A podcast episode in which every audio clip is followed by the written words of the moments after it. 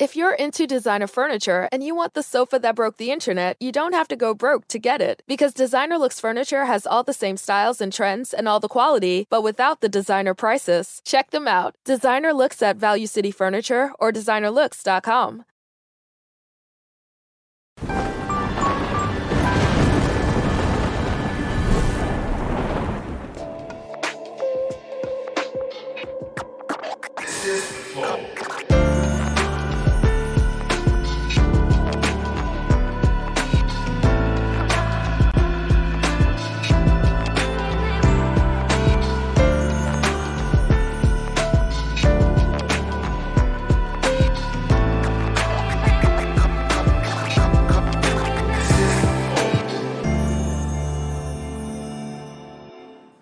Salve, salve família, bem-vindos a mais um Flow. Eu sou o Igor. Hoje comigo aqui tem o David Jones. E aí? cara?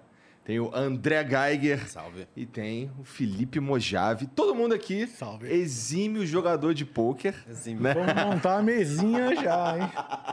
Obrigado, Mojave, por vir Isso, trocar essa mano. ideia com a gente, cara, de verdade. Satisfação toda minha. Primeiro porque a, toda vez que tiver a oportunidade de falar de poker, levar o poker pra galera, tipo assim, é, é um amor, tá ligado? É a missão da minha vida. Falar desse esporte que transformou minha vida. Fico emocionado já logo de Ah, cara. que legal. Tá ligado? Então, Maneiro. obrigado. Eu que agradeço o espaço concedido pra nossa comunidade. Muito obrigado mesmo. Obrigado, cara. Bom, antes da gente começar, deixa eu falar um pouco aqui do patrocinador de hoje, que é o Philip Mid, que é um hidromel. É como se fosse um vinho de mel, tá? Ele usa um mel de qualidade, umas leveduras importadas aí para fazer uma bebida incrível que tá ali no fundo, tá ali na TV também.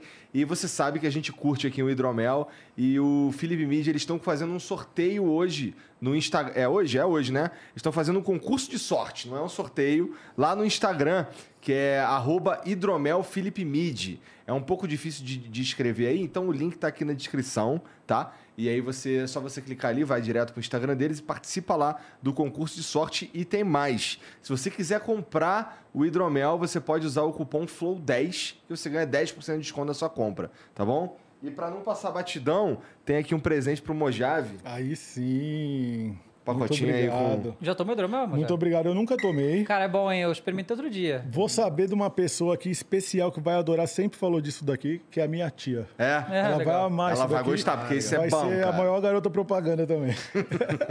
Então, ó, entra lá no arroba hidromelphilipmid, tá aqui na descrição. E se você quiser comprar, é, você pode usar o cupom FLOW10 para ganhar 10% de desconto, tá bom?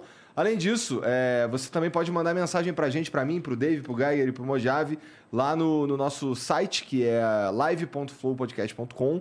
E você pode mandar uma mensagem lá pra gente. Custa 400 Sparks, tá bom? Além disso, hoje tem um emblema. Cadê o emblema, Jean? É, lembrar também que hoje a gente está também no Flow Esporte Clube, porque, verdade, afinal de no Flow- contas, o poker é o esporte, né? É verdade, verdade. No- Exato. Pô, Caraca, ficou maneiro maneiríssimo isso daí, hein? Porra. irado. Ficou bonito mesmo, mano. Bom, se Talento. quiser resgatar isso daí, dá pra resgatar no Flow Esporte Clube também, já? Dá? Então você pode entrar tanto em resgatar.flowsportclube.com quanto em resgatar.flowpodcast.com e usar o código POKERZADA. Beleza? Porque os caras aqui não são muito criativos.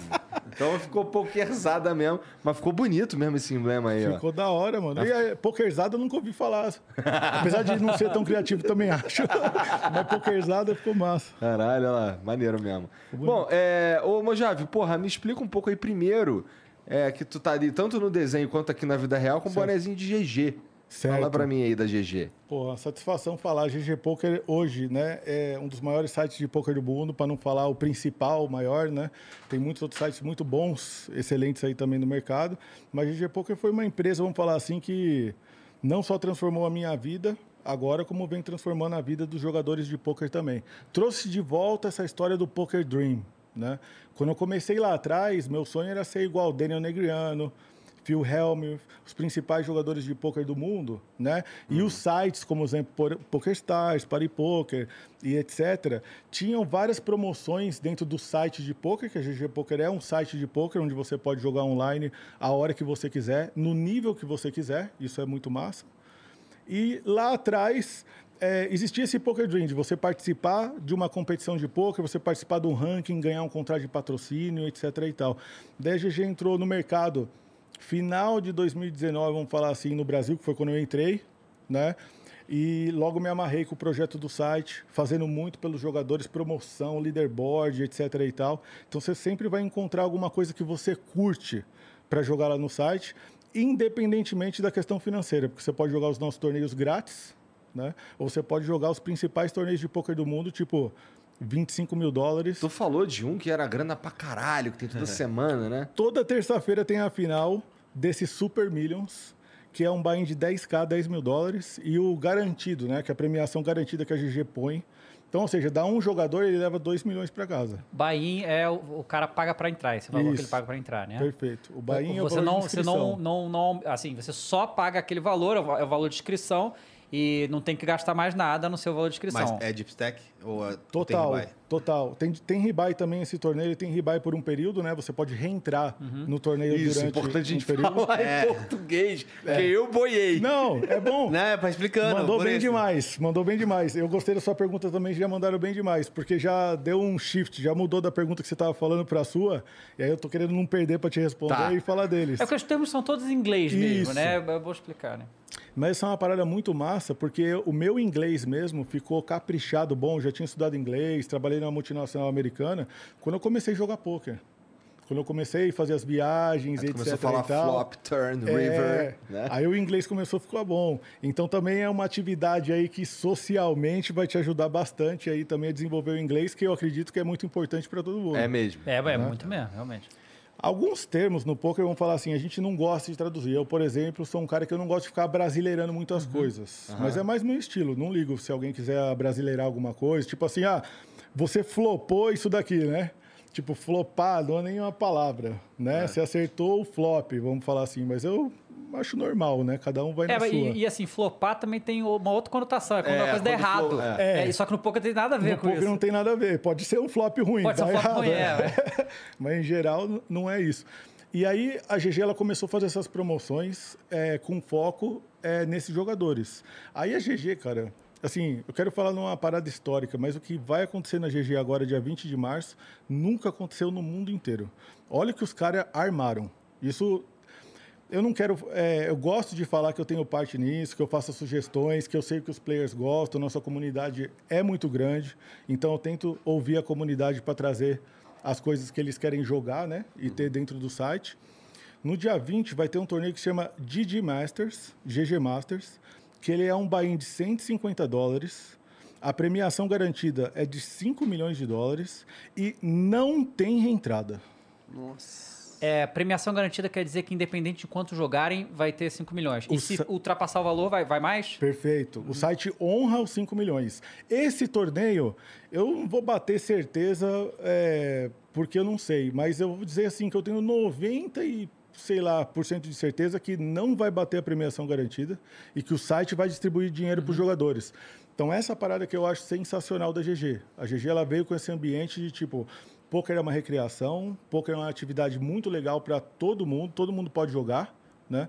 E vamos fazer torneios que sejam bons também para os jogadores de pôquer e para a comunidade. Esse torneio é imperdível. Por exemplo, eu não jogo muitos dos torneios mais desse valor de inscrição. Né? Jogo valores de inscrição um pouco maior, torneios que têm um pouco mais de representatividade, por conta de como minha carreira vai alavancando, etc. Isso é natural. Mas esse torneio, para mim, deve ser o melhor torneio que eu já vi na vida. Poder investir 150 e tirar um milhão. Louco pra caralho, É. muito foda. E o Como é da- que é, essa- é, é- é a questão da premiação, né? É, vai, vai até que posição a premiação? Excelente pergunta também. Só uma pergunta assim, se você é leigo no poker, né? Tá começando agora, igual o Igor, que diz que não sabe, mas pode estar blefando. É, Pode estar blefando. É, essa Pega que... o kit lá pra gente jogar Pega o aqui. kit lá pra gente jogar. Solta as fichas na mesa. Solta as fichas. Essa questão da premiação, ela é muito simples. É, as pessoas até confundem isso, achando que só o campeão leva uma premiação no poker, ou etc e tal. Não. Os torneios do poker, normalmente eles pagam entre 10% da premiação e tem torneios que pagam 15% dos jogadores, 20% dos jogadores ou até 50% dos jogadores. Tá? Então, de acordo com a quantidade de players que tem no field, field é a quantidade de players, né, jogadores, vai ser tido, tirado aquele percentual e tem uma divisão financeira de acordo com a quantidade de players que teve no field. Então, por exemplo, joga um torneio de 10k, teve 100 players no field arrecadou 1 milhão, né? O campeão vai ganhar em torno de 20% e vai premiar 10 players.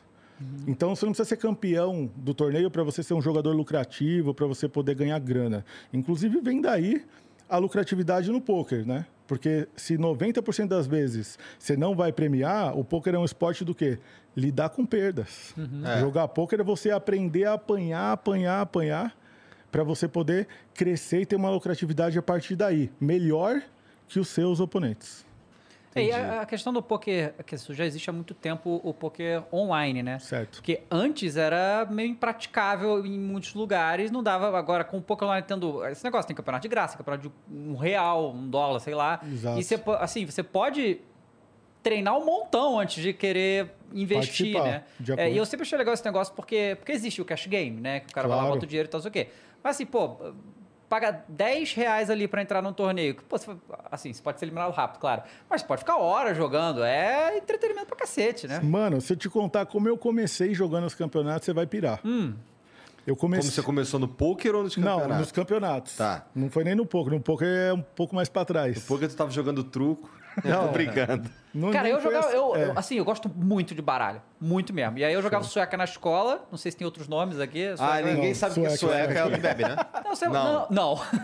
Não.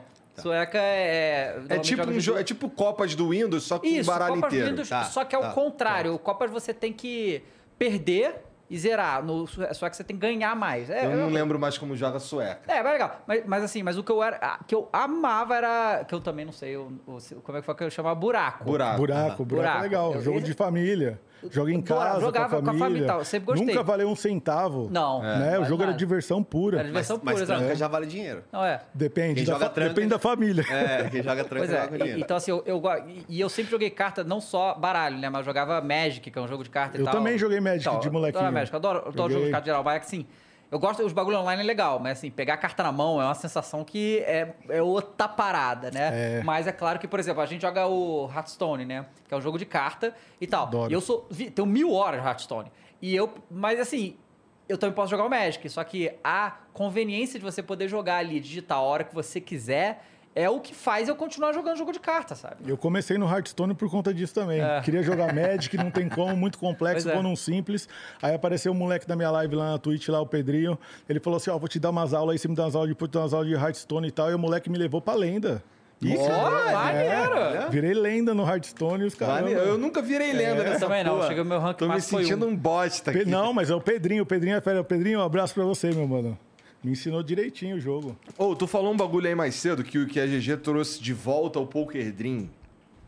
O Poker Dream desapareceu por um tempo? É, desapareceu. Desapareceu. Na verdade, a gente passou por um período muito difícil é, no mercado do poker, que foi quando aconteceu o Black Friday, que foi uma sexta-feira onde o FBI encerrou todas as operações dos grandes sites nos Estados Unidos. Ah, e o poker, é, todo mundo ficou com os fundos bloqueados. Mas, mas por que, que eles fizeram isso? É, de acordo com a questão operativa, né? Segundo eles, a questão operativa dos sites não era legal, Ah, era ilegal. é, referente à, à legislação deles. É meio que está acontecendo hoje aqui no Brasil, estava acontecendo lá em 2011 discussões para onde vai.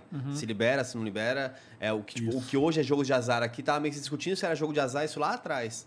Então toda a construção acho que veio caminhando daí. Exatamente. Só que nos Estados Unidos já existe cassino, né? Aqui no Brasil a gente não tem é, cassino. Isso até é uma coisa legal de falar que a gente está passando pelo momento agora de legalização de jogos e tal, e muito massa o trabalho que faz a nossa confederação, né? Os times de pôquer, a comunidade, porque a gente tem que fazer de tudo, logicamente, para poder separar um esporte de habilidade, um esporte da mente como é o poker, dos jogos de azar que não tem absolutamente nada a ver com roleta, bingo, cassino em geral. Quando tem jogo de poker no cassino, o cassino é o organizador do jogo, né? Você joga contra pessoas. Tô jogando contra você. Então o jogo ele é totalmente habilidade, né? A gente pode até falar sobre isso. Eu estava conversando um pouco com eles, é, até dando um exemplo que quando a gente estava tentando fazer esse movimento para trazer que não é um jogo de azar, que teve um campeonato que acho que foi uma mulher inclusive que jogou sem olhar as cartas o campeonato inteiro Sim, isso existiu. para É, provar que só com a leitura ela conseguia Eu tenho ah, uma- um dos pontos fortes de jogador de poker é a memória. E aí uma das coisas que eu posso oferecer um pouquinho para vocês é minha memória. Do resto eu não presto muito. Fazer uma continha, talvez, entendi. tal. O nome dessa mulher é Annette Oberstad. Ela é norueguesa e ela era uma gênia, gênia, gênia do poker, né? E ela decidiu jogar um sit and go de olhos fechados, que é um torneio limitado, né? Que começa a partir do momento que bate o número de jogadores. E ela jogou para mostrar que a técnica no jogo, de acordo com as fases de jogo e etc e tal, é o que prevalece. E ela cravou esse torneio, jogando esse sit and go É, de... o, o Phil, o Phil Helmut, eu lembro na época que acompanhava, ele tinha uns, uns 13 braceletes, sei lá, de, de campeão mundial. Como é que o cara ganha tantas vezes o bagulho mundial se é sorte? É, se for só Não, sorte. né? e ele é um caso a ser estudado assim ao máximo. Porque você pega o cara mais talentoso do poker, os caras que estão muito ligados hoje com a inteligência artificial, é uma coisa que se fala muito no poker, se estuda muito hoje, para você decidir que jogada é melhor, que jogada você deve se enquadrar, e hoje o que a gente chama de solvers, né? Os programas eles trazem essa resposta. Então já é uma nova era do poker. Né? Naquela época lá não tinha isso. Teve a Black, Friday, não existia isso daí no mercado no poker. Eu já estava dando treinamento e eu fazia algumas coisas parecidas com isso ao vivo, ensinando a galera. Tu morava lá, não é? Eu morava lá. Tá. E eu estava lá. Quando isso aconteceu, foi o momento que eu voltei ao Brasil. Eu estava lá, eu lembro que estava em Los Angeles, quando aconteceu a Black Friday. Minha rotina era jogar poker online durante o dia. Se eu fizesse mesa final, ou etc e tal, eu ficava em casa já de boa. Por conta do fuso horário, né? Do Pacífico era muito bom para jogar poker online. Hoje eu tô na Europa, é uma merda. Começa tarde pra cacete. Começa o dia, ainda não escureceu, mas eu acabo todo dia já eu. Entendi. É difícil. Aqui no Brasil, o fuso horário é legal. É? Muito bom. É, Pacífico, melhor ainda, porque você começa de manhã. Então, é, começava de manhã, o dia que ia mal, eu partia pro cassino jogar cash game. Então, eu tava com uma rotina bem legal. Aí foi nessa Cash época game, aí. ele, é, ele não tem o buy-in, é isso? É, o cash game você joga mesmo o teu dinheiro ali, não é isso? Isso, mas para o jogador de poker profissional, a mentalidade dele é praticamente a mesma. Você também tem total estudo de quantos bains você deve ter na sua banca para você poder participar dos jogos. Você não está ali dando tiro ou, ou de investir num negócio que você já não sabe quanto que vai te dar de retorno, quantas horas você tem que investir. É, variância do jogo, né? É uma coisa que acontece muito porque o poker é um esporte de habilidade, mas no curto prazo os jogos podem ser decididos na sorte, né? O jogador pior pode ganhar do melhor e etc. Como tudo na vida. O cara errar um pênalti. Claro. É. O cara me ganha. Dá pra- já- Outro dia eu perdi o Mario Next Man vs Street Fighter e fiquei puto. pô. Mas foi na sorte. Eu também só perdi na sorte nesse jogo. E no tilt, no tilt. Quanto tempo demora normalmente um, um- um campeonato de poker, em média, assim? Ó, campeonato de poker tem de tudo. Tem os campeonatos, por exemplo, na GG Poker tem um campeonato que chama Spin and Gold, que é um campeonato muito rápido, dura uns 5 minutos no máximo, do celular. Você pode jogar do celular a hora que você quiser. Você joga contra mais dois oponentes, são três. E aí ele, ele, você paga um valor de inscrição, ele roda uma roleta lá que pode dar um bônus, etc e tal, mas o jogo é jogado. Né? E aí você joga contra os outros jogadores e esse torneio demora uns 5 minutos. Cara, cinco minutos É. só. Agora tem torneios, por exemplo, como o Main Event do WSOP, que é o principal campeonato de poker do mundo, 10 mil dólares, clássico, Las Vegas, só pode dar uma entrada e etc. Esse é um torneio que ele dura de 9 a 10 dias. Se você for para quantas final. pessoas participam? Esse último ano foram quase 7 mil pessoas, contando com a pandemia. Todo mundo tinha que estar vacinado, usar máscara e etc. E tal. Só na mesa, se estava vacinado, você podia tirar a máscara. Então, não teve o Mundial no ano passado, né? Porque a pandemia é muito mais pesada. E esse, e esse é um campeonato que demora, demora muito. Esse campeonato costumava du- durar muito mais, porque tu fazia a mesa final e a mesa final só jogava em novembro, chamava November Nine. Entendeu? Aí os nove jogadores só chegavam na mesa final, então era tempo pra caramba pros caras estudar, né? Para os caras é, é, se prepararem melhor para o campeonato. E nes- nessa época aí, o poker era muito sucesso aí, porque como podia jogar poker online nos Estados Unidos, ah, tinham muitos torneios satélite. Os torneios satélite são aqueles que dão vaga para o campeonato. Então, tu não tem dinheiro, ou tu não quer participar, ou quer ter um gerenciamento melhor de banca. Fala, "Ah, não vou investir 10 mil dólares nesse torneio, porque eu só tenho 20, não vou colocar metade da minha grana. Né? Então, o poker ele presta uma educação financeira muito legal, cara. Legal. Muito Pra massa. quem tem controle. né? Não, para todo mundo. Tu aprende, entendeu? Porque você não precisa jogar com dinheiro, certo? Você pode jogar o jogo e desenvolver a sua aptidão. Você acha que eu sei, sempre soube que eu, que eu ia jogar pôquer? Foi uma surpresa pra mim. Eu nunca quis ser profissional de pôquer. Nunca na vida. Eu descobri jogando. Mas assim, Entendeu? o, o- Você que tá me ouvindo aí, você aqui agora, pode ser o maior talento do pôquer e nem sabe. Eu, eu quase. Caralho, agora eu me senti É, importante, mano. Eu quase fui pra, pra ser, não profissional de poker, mas pra começar a viver pensando nisso. Isso foi 2007. Na época eu tava na faculdade ainda. E eu tinha um esquema, acho que era na, na Poker Stars, acho que era um dobro ou nada. Dobrou nada. Paga 50%. Então, por exemplo, 50%. metade dos jogadores dobra a grana. É um formato, né? A gente tem formatos, tem vários tipos de jogos, como Texas Hold'em, Omaha, Mixed Games. E, a- e aí eu fiz exatamente isso. Eu peguei um dobronada, aí fiz um teste, porque eu também sempre gostei de matemática, assim, né? Eu peguei um teste e falei assim, tá, vou jogar 100 mesas e ver meu resultado. Aí eu joguei 100 mesas e vi que eu ganhava 65% das vezes, eu ficava com o dobro ou na- ou nada. Que isso? Esse número aí, você deve ser o melhor do mundo. Não, não, não. Mas esse Um dos era melhores do mundo, Mas calma, sério. era de 10 reais. 10 reais, ué, É que era um nível importa. mais baixo, né? Um nível Volume, mais baixo. não, sério, muito bom. Aí eu comecei a ver, tipo assim, Top, cara, top. eu consigo fazer aqui, eu vou perder vários, mas se eu fizer isso muitas e muitas vezes, eu consigo ganhar uma graninha. E aí eu jogava com oito mesas ao mesmo tempo. Isso. Como eu tinha oito mesas, eu ficava mais tranquilo, eu não precisava jogar toda a mão. Eu ia mais tight e eu não precisava ganhar, era só Isso. ficar em quinto. Então eu fazia isso repetidamente e dava uma graninha ali. Eu só Isso. comecei a me desanimar um pouco do poker quando, pra mim, eu vi que a vida ia ser uma vida mais noturna na época. É isso, De- isso, isso. Até isso. pra você ganhar mais dinheiro, quem você quer enfrentar? Os caras que tá bebaço. É, Os então. caras que estão no cash game. E aonde tá esses caras? À noite, bebendo. tal. Mano, você vai falei, cair cara, nesse não- assunto aí, tem umas histórias, velho.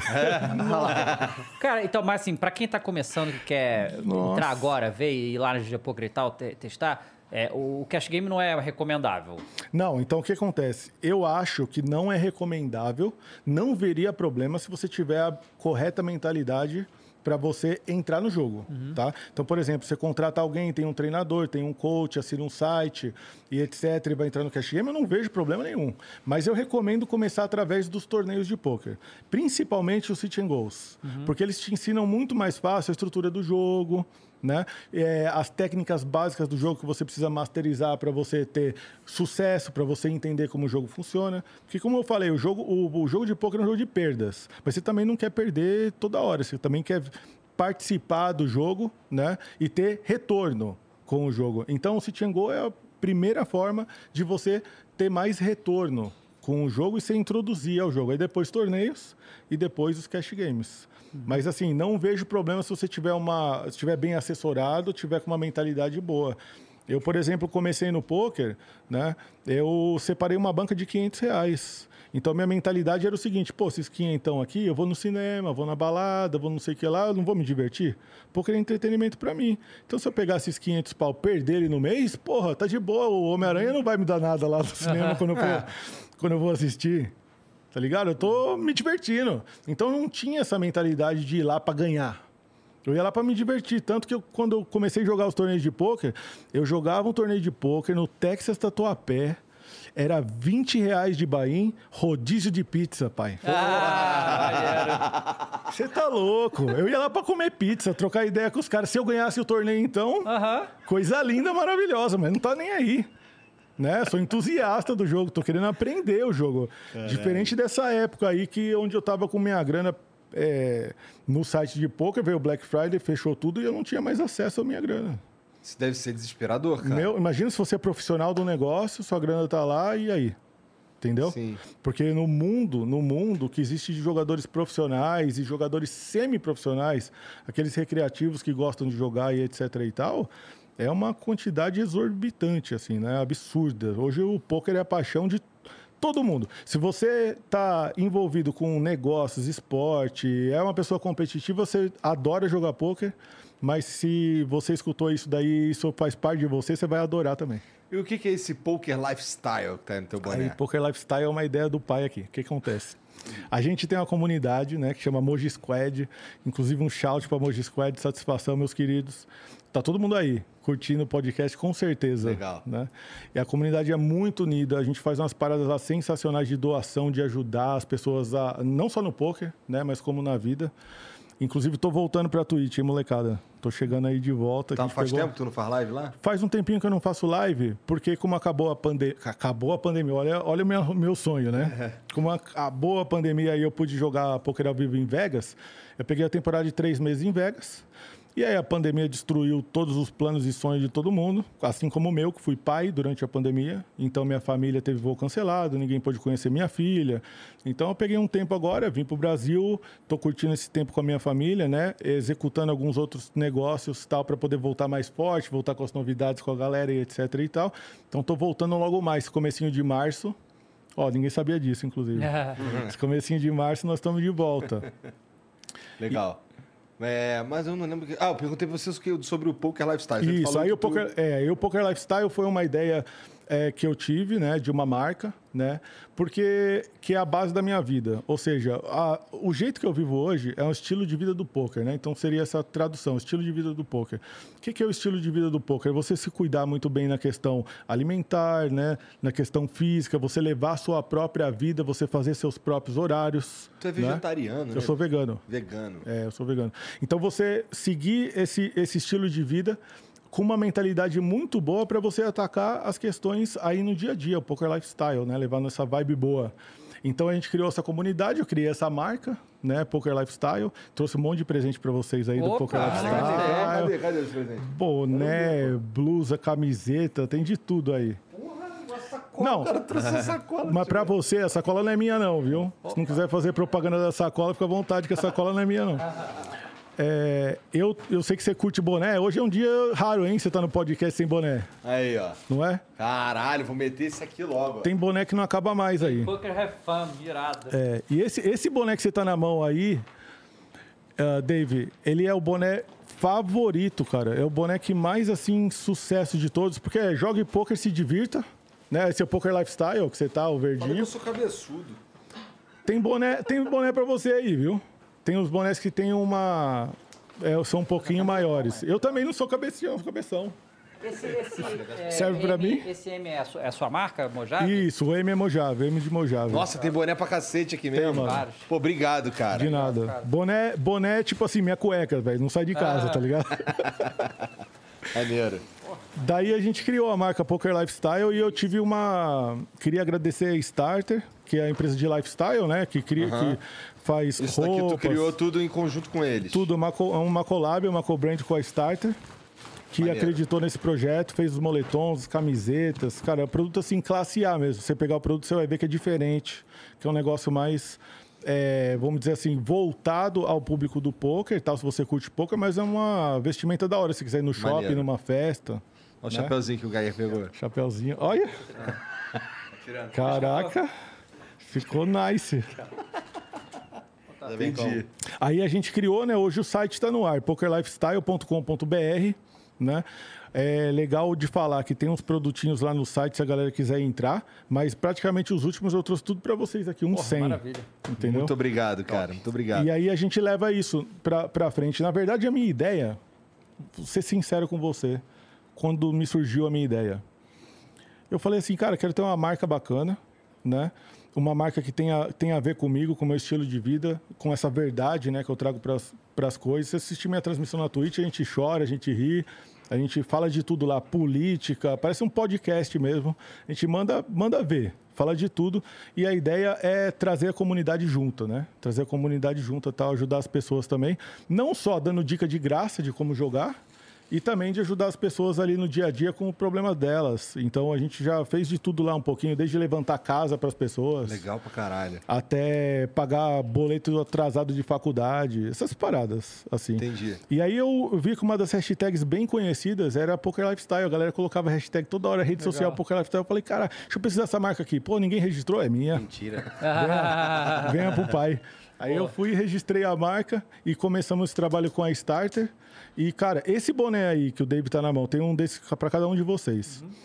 É, o- os caras famo... eu, eu levei essa marca para Las Vegas, né? Esse ano agora que passou.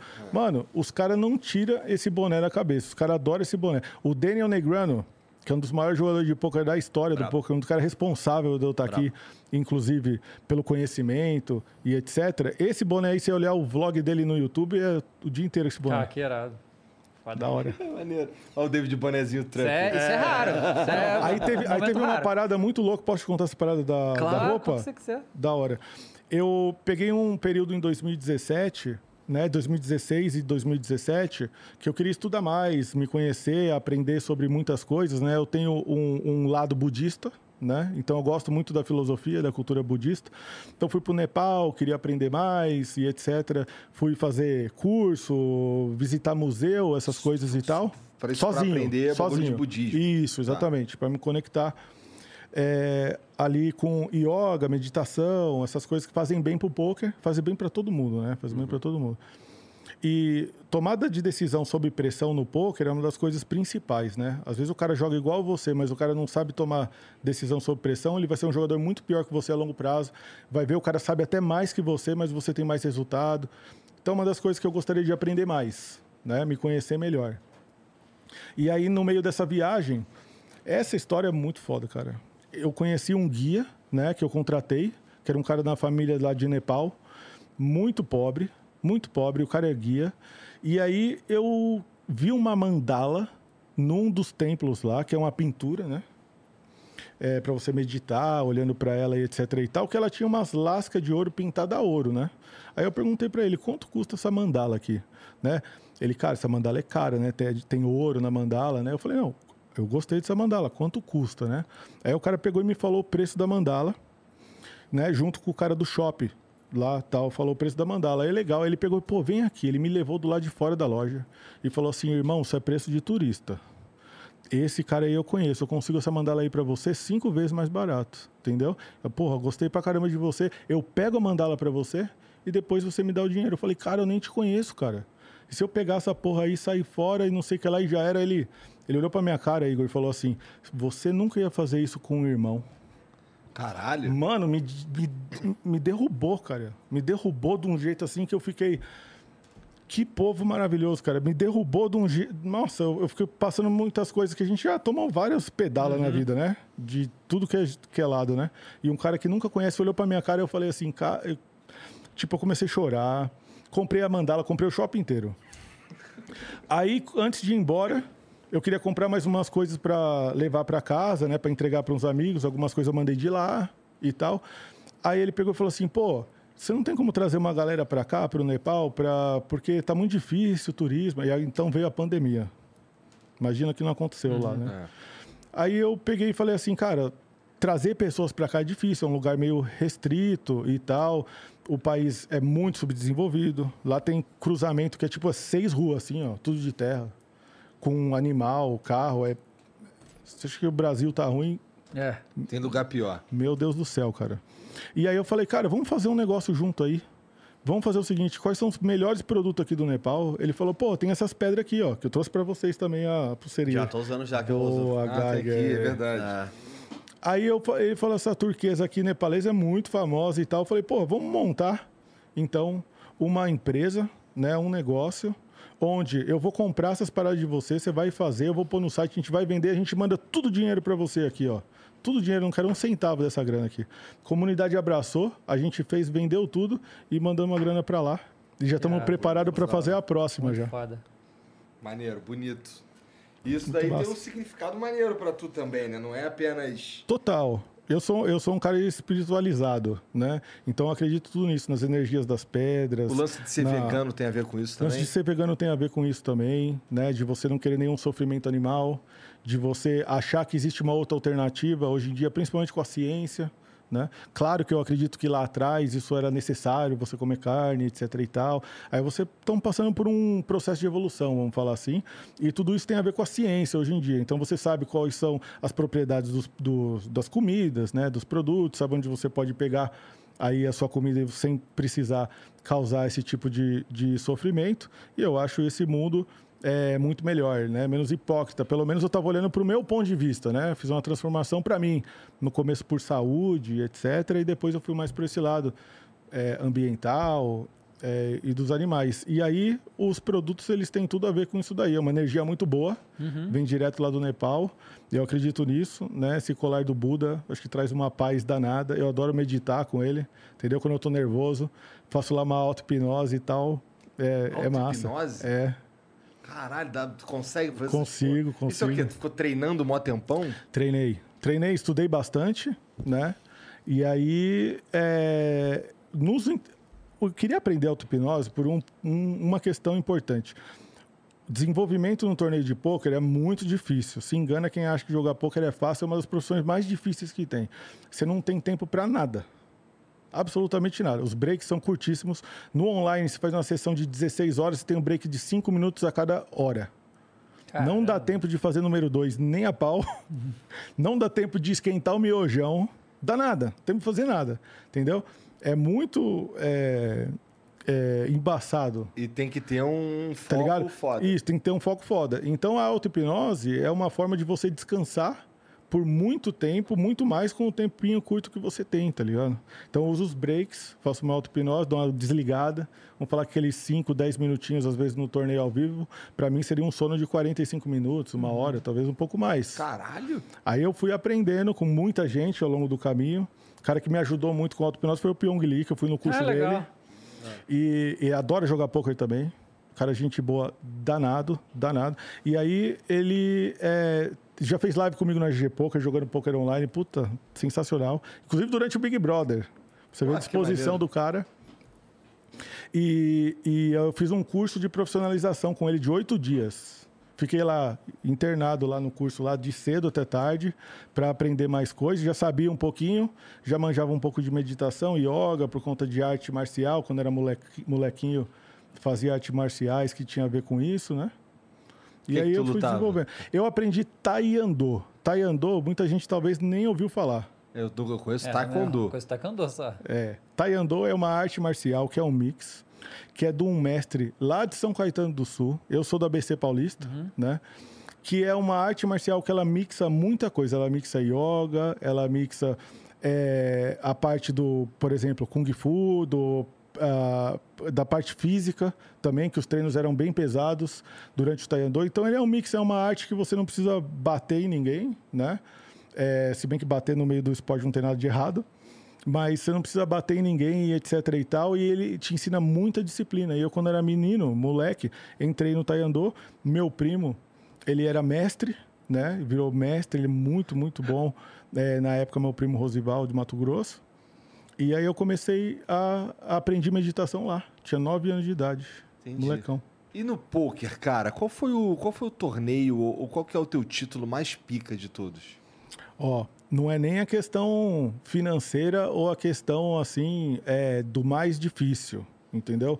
Eu tive uma parada que, que o mais pica é muito fácil de eu responder. Ano passado, ah, a gente estava fazendo lives na Twitch e eu sou um cara que dou cara para bater. Eu jogo torneio de 25 mil dólares, cartas expostas na Twitch para todo mundo ver, certo? É, Sem delay.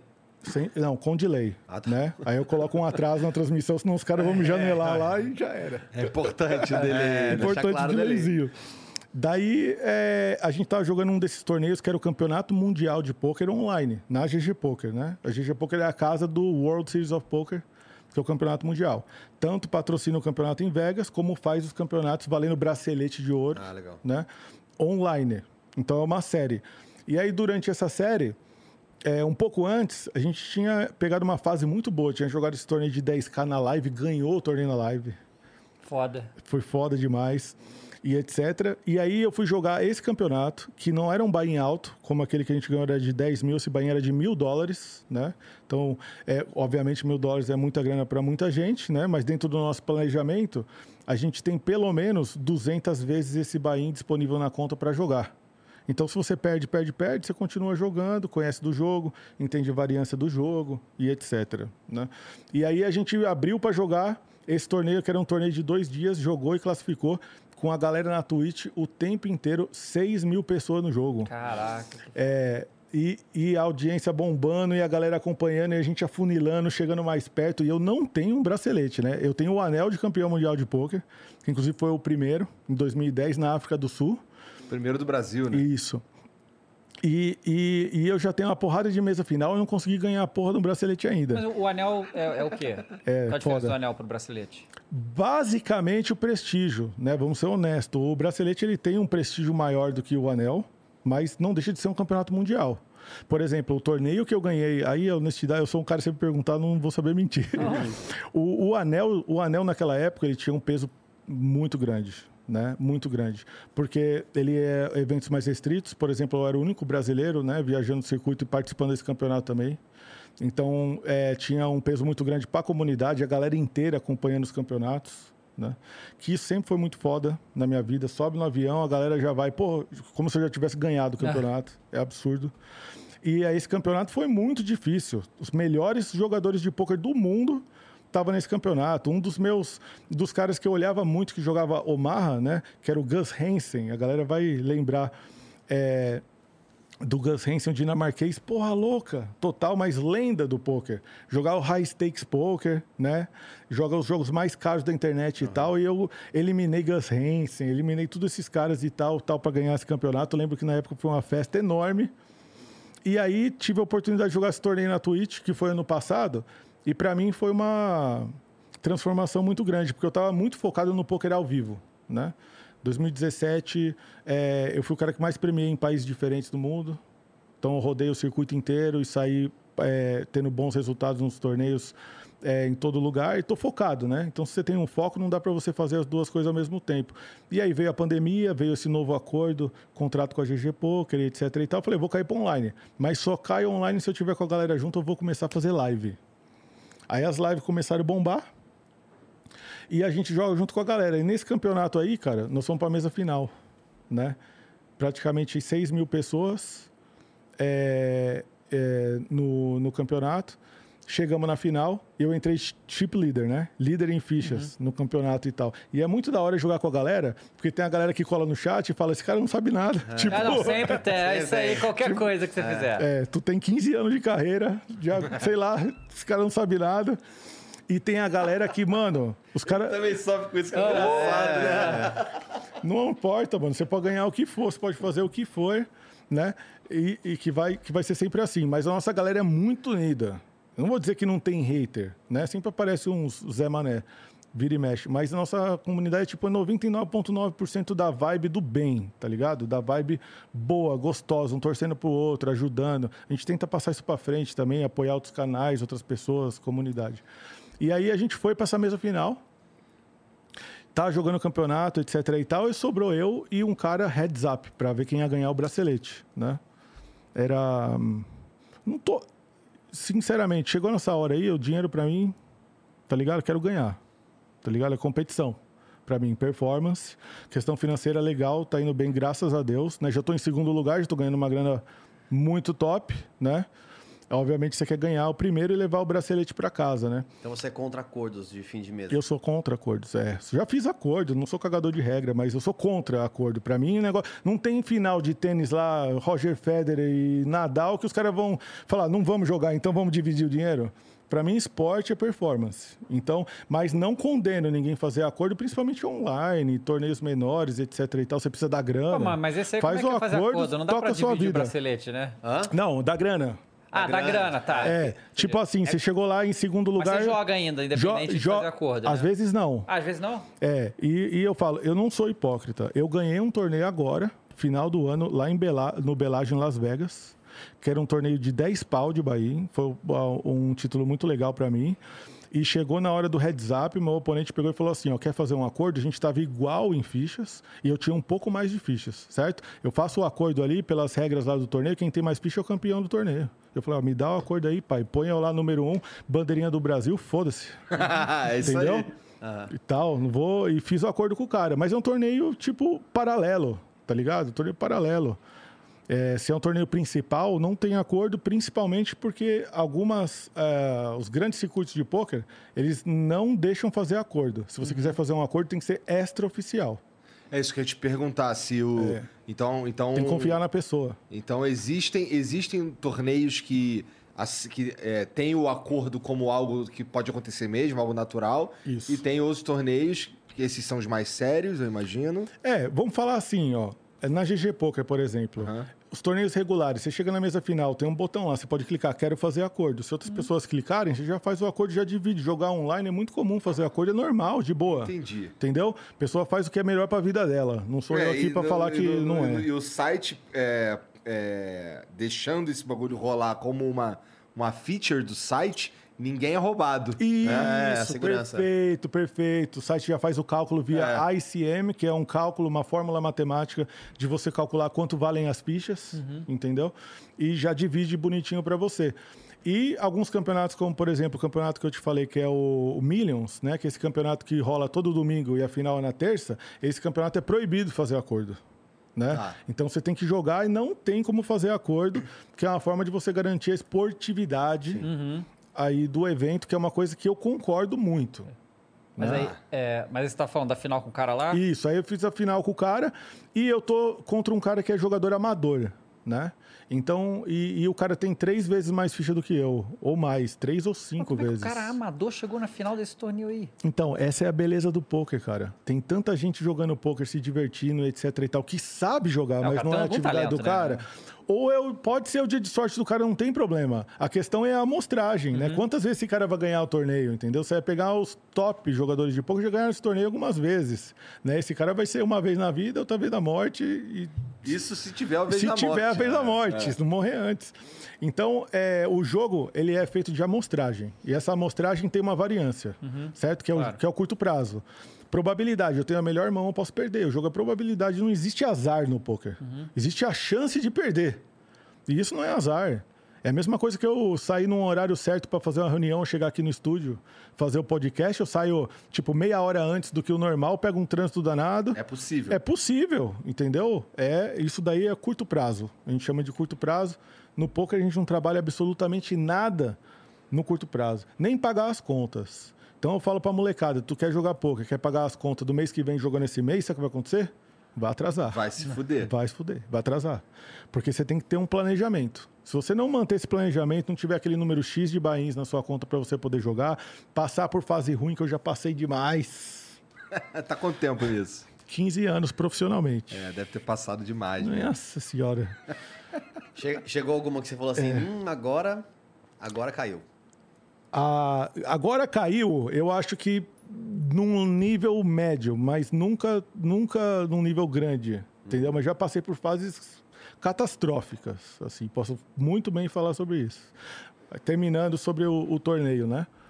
Aí a gente chegou no heads up, o cara tinha mais fichas do que eu e, e eu desesperado, né? Imagina ganhar um bracelete desse com a galera inteira jogando comigo, muito mais foda do que eu estar jogando em Vegas lá. É e... bem foda. Nossa, muito foda. Tava a audiência inteira, todo mundo assistindo um jogo ao vivo e eu jogando, as galera vendo as cartas e torcendo e o chat na loucura. Nós temos a nossa música favorita lá na squad é do Bob Marley, porque parece que quando ele grita aquele oh jamming, que parece que ele fala Mojave. Nossa, mas foi aquela música, o bagulho explode, mano. Daí, no- dá um intervalo, eu faço show, né? Meto lá máquina de fumaça, os Ah, bagulho e tal. E a galera pira e tal, metendo o Bob no chat. E aí voltamos pra jogar, cara. Eu comecei a tomar a ficha desse cara, tomar a ficha desse cara. Eu falei, pô, eu jogo muito melhor que esse cara, não sei o que lá e tal. Chegou que nós fomos num all-in. Eu tinha Ais Valete naipado, né? E o cara tinha As e 6. Aí o flop virou valete e 6, ou seja, eu só tenho duas cartas para perder, um 6, dois outs, né, que a gente chama assim, né, no poker. Não virou no turn, né, 5% de chance de perder essa mão no river, virou 6 do cabra. Puta que pariu. E aí eu fiquei com o vice, O cara fez full house, foi isso? né? O cara fez trinca de 6 Trinca de seis e eu o- fiz dois pares Ah, de valete com 6. É. E aí eu perdi o campeonato, mas eu fiz tudo certinho para ganhar o campeonato. Foi uma sessão maravilhosa, final de semana, tipo, muito bom financeiramente, muito bom de tudo. Foi sensacional. E eu esqueci, cara, que, que eu, eu tô, tô streamando, eu tô com roupa bonitinha, boné, GG, pô, mas eu tô de cueca, mano. eu fui pro sofá, mano. Eu comecei a chorar e tal. Eu fui pro sofá e deitadão cueca. meu bunda pra cima. lá. Vocês vão achar esse clipe no meu Qual, Instagram. qual que é o seu o canal do Twitch? Você não falou o nome. Felipe Mojave. Felipe Mojave. É, minhas redes sociais também, tudo Felipe Mojave, tudo bonitinho. E Mojave, Mojave é, é nome de família ou... Não. Não? É Felipe Ramos, né? Eu sou Ramos. Eu sou a família Ramos. E Mojave é o quê? Tem a ver com o deserto lá? Tem e não tem. Pra mim, na minha época, era Ice 4. Quando E- comecei a jogar, era Ice é, 4. É verdade. Ah, minha mão favorita. Isso? É. Mão Ah, é? favorita, mão favorita. Na verdade, o Asi 4 foi a mão que eu fui campeão brasileiro de pôquer em 2007, quando eu não era jogador profissional. O que tem de tão mágico nessa mão? Nada. É que jogador tem dessa. É. Pra mim era valete Às 8. vezes que tem é uma uma mão bosta que- de mão. é. Mas eu gostava, valete 8 eu achava que ia dar mais sorte. É, não, mas é, é é mais uma resenha, entendeu? Não é que eu tenho essa mão que eu vou na parada. Entendi. É mais uma resenha e tal. Eu gosto do número 14, eu gosto do número 7. A camisa que eu dei pra vocês, Mojave 77, 7 mais 7 é 14. Então nós estamos meio conectados com esse número aí. Entendi. E aí, quando eu comecei, eu, eu sou de uma família muito pobre do ABC, né? Muito pobre mesmo. E nessa época, é, eu comecei, meu pai arrumou um emprego melhor, a gente mudou, né? Da região periférica muito, muito ruim. Minha avó morava na favela, viela e etc. E a gente mudou para São Caetano, certo? Então gente, eu nasci em São Bernardo, mas morava em Santo André, a gente mudou para São Caetano. Meu pai me colocou na escola de inglês, não tinha como. Rodou o ABC inteiro. Rodei o ABC inteiro. Viajei com meu pai, quando o trabalho dele, para Santa Catarina e tal. E aí, quando eu, quando eu voltei, comecei a estudar. Teve uma época que eu estava fazendo cursinho, né, para tentar passar na faculdade. Obviamente não tinha grana, né, para pagar porra nenhuma. E aí um dia eu entrei na sala de aula, assim, né, no- na parte do cursinho, assim, eu tô com um óculos escuro, usando um óculos escuro, né. Aí um parceiro meu na época lá que a gente ficava no flipper, no flipper lá e tal, ele entrou, olhou pra minha cara e falou assim: Mojave, eu que porra é essa? Ele é a marca do óculos que você tá usando. Era a marca do óculos que eu tava usando, nem sabia. Um óculos trocava de lente. Não sei se você lembra isso aí do Polishop 011 1406, sei lá. eu- Então, eu lembro dessa parada agora. Caralho, 01406 tinha o Sonic 2000. Tinha, nossa. o- como é que era o nome da fábrica? Vivarina, facas, faca exatamente. É. Exato. Eu tinha a porra desse óculos. Corta lata. É, eu tinha esse óculos. Tem uma música do Mamona Assassinos que é 1406. É, pode crer. Pode crer. O teu aniversário? Olha. Caralho. Daí eu, daí pegou, mano, porque tinha uma porrada de Felipe, nome comum, os caras começaram a me chamar de Mojave. E quando eu comecei a jogar torneio de pôquer, aí, aí vem a parte foda dessa pergunta sua. Quando eu comecei a jogar torneio de pôquer, né, eu falei, ah, vou jogar online, qual é o meu nick? Mojave. Pau. Aí eu trabalhava numa instituição financeira. Eu trabalhei no Bank Boston, Bank of America aqui no Brasil por seis anos. Eu fui gerente mais novo da história da empresa, com 20 para 21 no mercado corporate. Caralho. Moleque doido, é. E daí, nessa época, eu tinha um cagaço da porra que os caras descobrissem que eu jogava poker e me mandar embora. Entendeu? Porque ninguém sabia que era poker naquela época. O moleque tá viciado, tá passando a noite jogando Entendi, poker. entendi. Tipo, tá ligado? Tem esse Daqui a compromisso. pouco o maluco tá roubando o banco. É, tem umas paradas assim. Se bem que lá no banco, cara, eu tive uma das melhores experiências da minha vida. Só gente top, muitos profissionais muito bons, entendeu? As pessoas muito do bem. Na, na, na época lá, eu ganhei muita oportunidade, né? Naquela época lá que me ajudou muito a desenvolver a pessoa que eu sou hoje. Inclusive, comecei a jogar poker pra valer por conta de um parceiro meu lá do banco. É? É. Porque ele te incentivou? Me convidava. Ele te mostrou como é que era no online? Não, eu jogava poker, mas só de brinks. Ele me convidava pra ir na casa dele jogar e eu não tinha como, porque eu, a minha vida era uma correria da porra, eu tinha dois empregos. Mas aí tu ia jogar Texas Hold'em? Texas Hold'em. Tá. E ele Era presencial na época. Presencial. Ele me chamava pra ir na casa dele jogar e eu nunca podia. Porque eu tinha outro trabalho além do poker, que era banda, trabalhava com música. E Tu tinha uma banda? tinha. E, e fazia banda pra outras pessoas também. Tu? Freelance, qualquer coisa. Violão, Ah, tá. baixo, percussão, cavaquinho, essas coisas. Entendi, entendi. É. Tu era uma banda de apoio. Isso, eu fazia banda de apoio para outras pessoas, ou como músico freelance ia tocar em qualquer banda que me contratasse e tinha minha própria bandinha também. Aí a Maneiro. gente tinha banda de reggae, grupo de pagode, formatura. Vulgo desenrolada, né? É. Igual minha avó diz, né? Faz de tudo, não presta pra nada. a velha é danada. Sacanagem. Não, é sacanagem. A velha é linguaruda, cara. 85 anos vai fazer agora, Dona Maria 400. Essa adora o baralho. Ah, É? gosta. Nossa, adoro. Joga pôquer hoje online na GG no celular o dia, o dia que inteiro. O dia inteiro a gente maneiro. passou dois meses junto agora. Né, com a minha filha, etc e tal, jogando pôquer todo dia, Dona Maria. Coisa maravilhosa. Você vê Ela como o poker, jogar você vê como o poker, é, você vê como o poker faz bem. É uma atividade maravilhosa para ela hoje idosa, né? Então mantém ela longe de muitas doenças aí essa atividade. Mantém ela Maneiro. longe de muitas doenças. E daí no banco eu tinha medo, né? Dos caras reconhecerem e tal, colocar Felipe Ramos. É um nome comum, vai. Mas não sei. Você pode conhecer outros Felipe Ramos por aí, mas talvez nem tanto. É. É, e daí chegou uma hora Eu que. Felipe Ramos. Conhece? Conheço. Então, pronto. Tem no YouTube, faz review de jogo. Felipe Ramos É, também. tá aprovada a minha teoria. Aí, um dia lá, eu ganhei um campeonato de pôquer grande, cara. entendeu? Aí os caras chegaram para mim e falaram assim: Ó, oh, quero fazer uma entrevista. Eu, que entrevista? Eu sou amador, não sei o que lá e tal. Não, queremos fazer uma entrevista com você, que você ganhou o torneio, não sei o que lá e tal. Qual que é o seu nome? Eu, Felipe. Felipe do quê? Eu, Mojave. Entendeu? Aí já mandei ali, aí ficou Mojave, já estava no online, aí virou Mojave.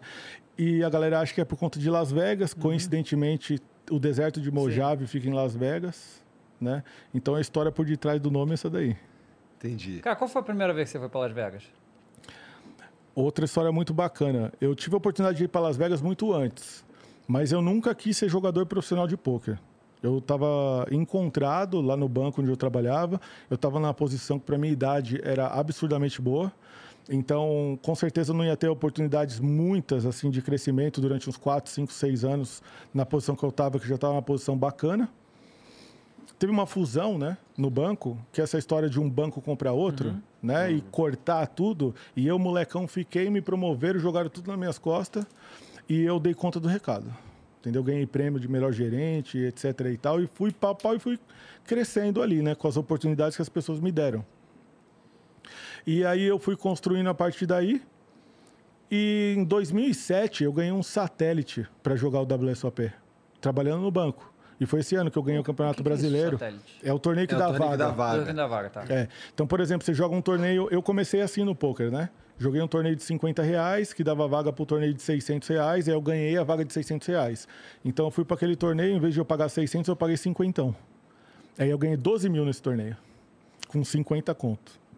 Foi tipo como eu comecei no poker. Uhum.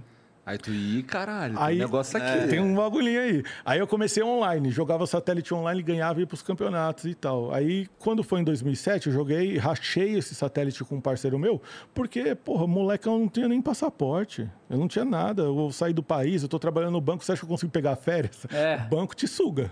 Uhum. Porque os bancários aí já estão dando risada. o banco te tira até a última gota, mano. E eu não tinha condição nenhuma. Então nós pegamos a grana, né? Pegamos uma grana, 5 mil dólares, porra. Pegamos uma grana e tal. E aí, quando foi no final do ano, eu fui jogar um torneio grande, que era no Rio de Janeiro. Né? O Rio de Janeiro é uma cena onde tem excelentes jogadores, né? E, e pioneiro no poker também nas primeiras temporadas do Campeonato Brasileiro de Poker foi no Rio de Janeiro, sempre teve é, etapas bastante boas, assim, históricas no Rio de Janeiro também. E eu fui para essa mesa final e os caras, é, quando eu cheguei na mesa final, um cara veio me fazer uma proposta de patrocínio. Eu tipo, pô, não tem como usar minha marca aí na mesa final para aparecer nas fotos, sair na revista e etc e tal. Eu falei, pô, não sou profissional, sou bancário e etc e tal. O cara falou, não, a gente está te olhando, e a gente gostou do seu perfil, a gente quer fazer uma proposta de patrocínio para você ser jogador profissional. É, só que agora é a mesa final. Vamos fazer um acordo aqui para a mesa final, depois a gente troca essa ideia. Eu fiz o um acordo com o cara, né? Peguei uma grana ali, fez o um acordo com o cara de marketing, fui para a mesa final. Perdi o torneio, fiquei em segundo, se eu não me engano, no torneio. Perdi, não, o segundo é uhum. ganhar, né? Essa é a mentalidade do jogo, né? É. Segundo é bom pra cacete. E nos outros esportes, se é a segunda, você é, é uma um... merda. É, pois é. é. Futebol, então, é. não adianta nada ser é, vice. É né? isso onde eu pego na minha palestra, nos meus conteúdos de treinamento. Eu tento levar isso para a cabeça das pessoas que o segundo é foda. O segundo é muito, muito bom. O teu caminho para ser campeão, ele é muito curto, né? Tá no caminho certo. Tem que levar essa positividade a partir daí. Daí que aconteceu foi que esses caras fizeram uma proposta para ser jogador patrocinado de pôquer. E a proposta envolvia um contrato onde eles iam bancar as minhas viagens, bancar as inscrições dos meus torneios. E eu ia poder representar o Brasil pelo mundo jogando pôquer. Foi que tu ah, largou o banco? Não, aí foi longe daí, porque eu tive essa conversa em casa e meu pai falou: você não sai nem ferrando.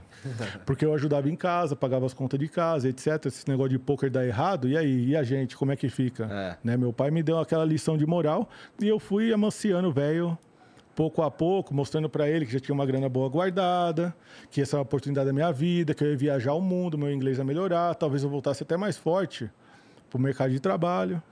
E aí meu pai chegou em mim um dia e pegou e falou assim, ó, vai, tu é novo, tem essa oportunidade aí, abraça. E aí foi quando eu assinei esse contrato com a Best Poker na época, que era um site da Rede On Game. Os caras eram da Suécia e tinham outras pessoas que representavam o site do Brasil. Esses caras que me descobriram e que me colocaram no cenário. E, porra, eu fico muito satisfeito de estar aqui hoje falando isso e honrando o nome dos caras que me ajudaram lá no começo. Claro. Porque eu não ia estar aqui se não fosse eles, tá ligado? Eu ia continuar no mercado do, do, do banco mesmo. Eles ainda existem? Cara, eu acredito que não, porque eles migraram, né? Era uma rede dentro, era um site dentro de uma rede, né? É, o Luiz talvez trabalha com poker ainda, o José Bed é outro cara que era parceiro meu, é, trabalha com outras coisas é, também hoje em dia. O Henrique, os caras lá da Suécia, perdi contato com eles ao longo do- do- dos anos. Mas seria muito legal se você estivesse escutando, chegar neles e entrar em contato comigo, vai ser muito legal. Tu chegou a jogar já o BSOP? Isso, aí eu vou falar disso aí, olha que da hora. Aí foi nesse ano aí que eu fui para Vegas a primeira vez, em 2008, já como jogador patrocinado, representando o Brasil, e comecei a rodar o circuito, né? A partir de 2008. Pedi as contas no banco lá, janeiro de 2008, lá para sair do, do, do banco. Para mim, a situação no banco era uma situação difícil, porque o poker estava muito envolvido comigo já, então não era o mesmo funcionário que eu era antes, né? Jogava poker pra caramba, passava dos horários, eu já estava bastante indisciplinado, porque minha, minha rotina tinha mudado, né? Pro, pro poker. E aí foi uma mudança natural também, né? E nesse momento que eu fui para Las Vegas Pra jogar, né? para jogar. E aí foi meu primeiro ano, então agora já são 15 main events, né? Isso foi em janeiro Foda. de 2008. Caralho. E aí foi em 2007 que eu ganhei o BSOP, que eu fui campeão do BSOP etapa de São Paulo. 2006 foi o ano que o BSOP começou, eu estava no meio da turma, né? Turma visionária, pioneira é, do BSOP. Salve para todo mundo do BSOP que alavancou o poker né, de uma maneira no Brasil espetacular, não só na parte de organização é, do jogo, profissionalização do jogo, mas como criação mesmo do, do esporte. Porra, eu fui num evento deles, não faz muito tempo, não. Foi esse ano até. É, gente pra caralho, mesa pra Não, caralho. espetacular, cara. Espetacular. Pra mim me dói o coração muitas vezes que eu tô longe, jogando outros campeonatos, etc e tal, e fora. Tá rolando BSOP e tem um monte de amigos, né? Porra, é muito legal participar. E no começo era tipo, era quase que um blogzinho, né? As pessoas, você tinha que querer saber e ir atrás pra achar. Mano do céu, era o Orkut, velho. É. Era o Orkut. A gente tentava montar a mesa, não conseguia. O BSOP começou assim, se achando e montou um torneio lá de duas mesas e saiu campeão brasileiro. Caralho. Foi tipo isso, em 2006.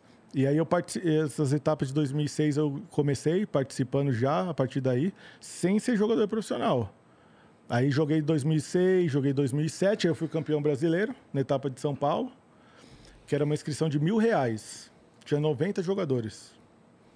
E eu lembro chegar um troféuzão tipo futebol na época.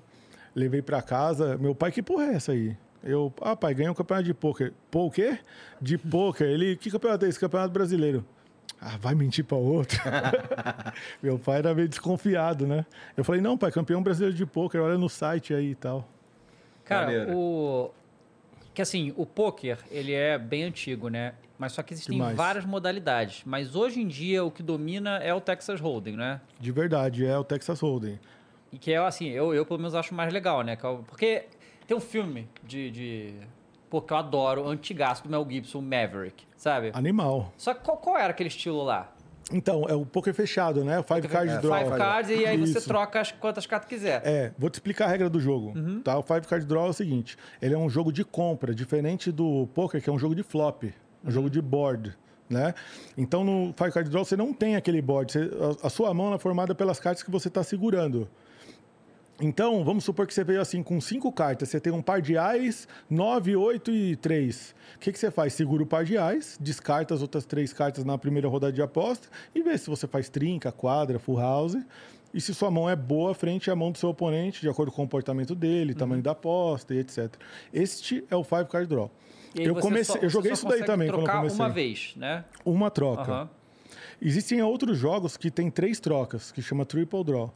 Mas o Five Card Draw, ele é historicamente um jogo de uma troca só e ele é no limit.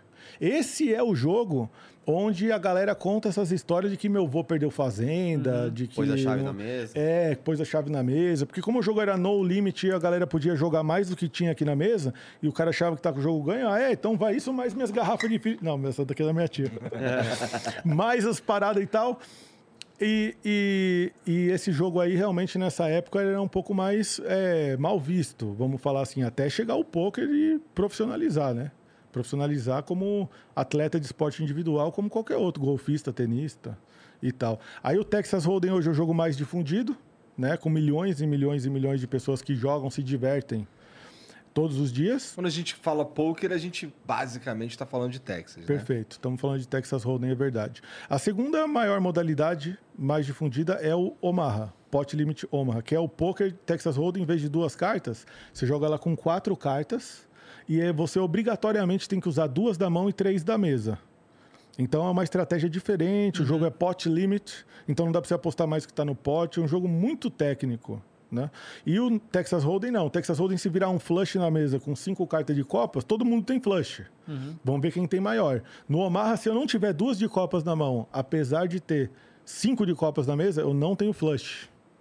Então é um jogo muito massa. A maioria das pessoas evoluem para jogar Omaha quando começam a jogar Texas Hold'em, porque se divertem, né? É um jogo de mais possibilidades, né? Do que o Texas Hold'em. E eu me especializei nesse jogo logo de cara, No Omar. no Omaha. Eu devoluí. Eu, fui, eu comecei a brincar com o Badug. Badug é Pô, o Badug é sensacional. muito, muito gostoso. Badug Mixer é um, Games. é um joguinho assim, você tem quatro cartas, mas é o pior jogo ganha. É, Então, nenhum par, tudo, cada um de um naipe, é o melhor jogo. É. 2 e 7. E esse jogo é triple draw. Você pode, por exemplo, olhar um Ais e 2, que é o Nuts, é a melhor mão, certo? E o Nuts vai ser Ais 2, 3 e 4 de naipes diferentes. Então você olha um Ais e 2, é uma mão muito boa para você jogar. Aí você joga, faz uma aposta, se o cara paga, você pega e troca duas cartas, vê se vem um 3, um 4, um 5, um 6, de naipes diferentes. E aí tem mais duas rodadas de aposta. Entre isso, cada vez tem uma rodada. E aí o jogo vai pro showdown e vê quem tem a melhor mão. O Ais 2 é a melhor mão? Não, e 2 no Badug. Ah, no Badug. É, tá. é a melhor mão. No poker é o par de ais. par de é ais, o danado do Ice Ice Baby. É. A gente tem todas essas resenhas lá na live. Eu tô Ah, morrendo de é saudade da não, é molecada. legal. mano. Cara, então, uma coisa que, pra quem é leigo também, que é, é um negócio assim, por exemplo, você vai pra um to- Uma pergunta, na verdade, que eu tenho. Você vai no torneio Diga. 10 reais. Certo. É, você não tem 10 reais pra apostar, não é isso, né? O torneio. Você tem uma quantidade de fichas, aquelas fichas não valem dinheiro, Perfeito. né? E o que você aposta ali são as fichas que você tem, mas você não tá apostando dinheiro. Você tá Verdade. apostando aquelas fichas que você recebeu. Quanto que normalmente esses torneios recebem ficha, assim? O número E- que se usa? Legal. Esse, a sua pergunta foi assim, maravilhosa, que talvez eu fosse embora daqui e não falasse disso. Então, isso que é um host de podcast. A galera vai ado- adorar falar disso. Legal que você falou mesmo. Porque a competição esportiva, ela é uma competição como qualquer outra, tá? Uma vez eu tô entrando em Las Vegas, no danado do MGM, tá as menininhas lá, junto com as mães, fazendo inscrição dela pelas concurso de dança. Era 200 dólares de inscrição para dançar. As meninas estão pagando o bain, estão pagando a inscrição para Aham. participar do campeonato. Aí nós vamos jogar um torneio de poker, o cara fala, não, poker envolve dinheiro, não sei o que lá. Pô, vá a mer- é, por favor, né? Vai a merda. Ele É, não, pode, não quer falar, mas eu falo. Obrigado, merda. Igor. Obrigado, obrigado. Entendeu? Então é uma competição como qualquer outra. Né? Então, obviamente, você precisa ser maior de idade, né? Pra você saber o que você está fazendo, respeitar a legalidade sempre das coisas. E você paga o valor de inscrição, você recebe uma quantidade de fichas. Não existe mais dinheiro. A tua vida no torneio é representada pela quantidade de fichas que tu tem. Então, você foi eliminado, você perdeu, era 10 reais? Foi 10 reais. Entendeu? Não tem como tirar mais dinheiro do bolso ou perder ou a fazer. Não existe isso. Né? Isso é muita coisa, é, muito, são muitas coisas que as pessoas não sabem. Sim. Né? Então, às vezes tem uma avó, uma mãe e tal, o filho joga pôquer e tal, não sabe se está ouvindo isso daí. Deixa seu menino jogar, deixa sua menina jogar, porque o pôquer é o esporte mais eclético que tem. Velho, novo, cadeirante, certo? É, cego, o poker é, uma, é, um, é um esporte fenomenal que tem essa inclusão com todo mundo. Essas pessoas são, elas podem ter uma pessoa do lado para cantar a carta para elas, para explicar o que está acontecendo dentro do jogo. Então, é um esporte de inclusão maravilhoso, seja se você se, a- se aposentou ou se você quer uma profissão agora, né? Ou jogar para brincar com seus amigos. Cada um joga o bain que pode, né, que deve jogar. Eu comecei jogando de graça, online tinha os torneios grátis, então eu jogava de graça e podia ganhar, não pagava nada. E torneio City and Goal de 5 e 10 reais. Era só o que eu fazia. Ganhava, puxava a mesa lá, eu não pegava e colocava 50. Eu colocava 5 de novo na inscrição, né? Então, com 500 reais que eu falei que era a banca que eu comecei jogando torneio de 5, eu tenho um zilhão de torneio para jogar. Porque vai ter torneio que eu vou premiar, vou receber aquela grana, torneio que eu vou ganhar, né? E a quantidade de fichas do torneio vai de acordo com a estrutura que a, é, foi escolhida. Então tem torneio, por exemplo, online, que você paga lá 10 dólares para jogar e você recebe 3 mil fichas. E tem uma estrutura de blind que começa menorzinha. E tem torneio que você paga o mesmo valor e você começa com 100 mil fichas. De acordo com a organização do campeonato. Eu gosto do Bounty. Bounty é o torneio de eliminação. Esse é um torneio muito legal. Você elimina um jogador, você já ganha uma grana e segue na competição. Aí você compete ao prize pool e cada cabeça, cada jogador Você que você tira, você elimina. ganha. Cada cara que tu mata, tu leva uma grana. Esse torneio que a gente ganhou na live de 10 mil foi o maior torneio de bounty. Era um torneio de 10 pau, começava com 5 mil de bounty.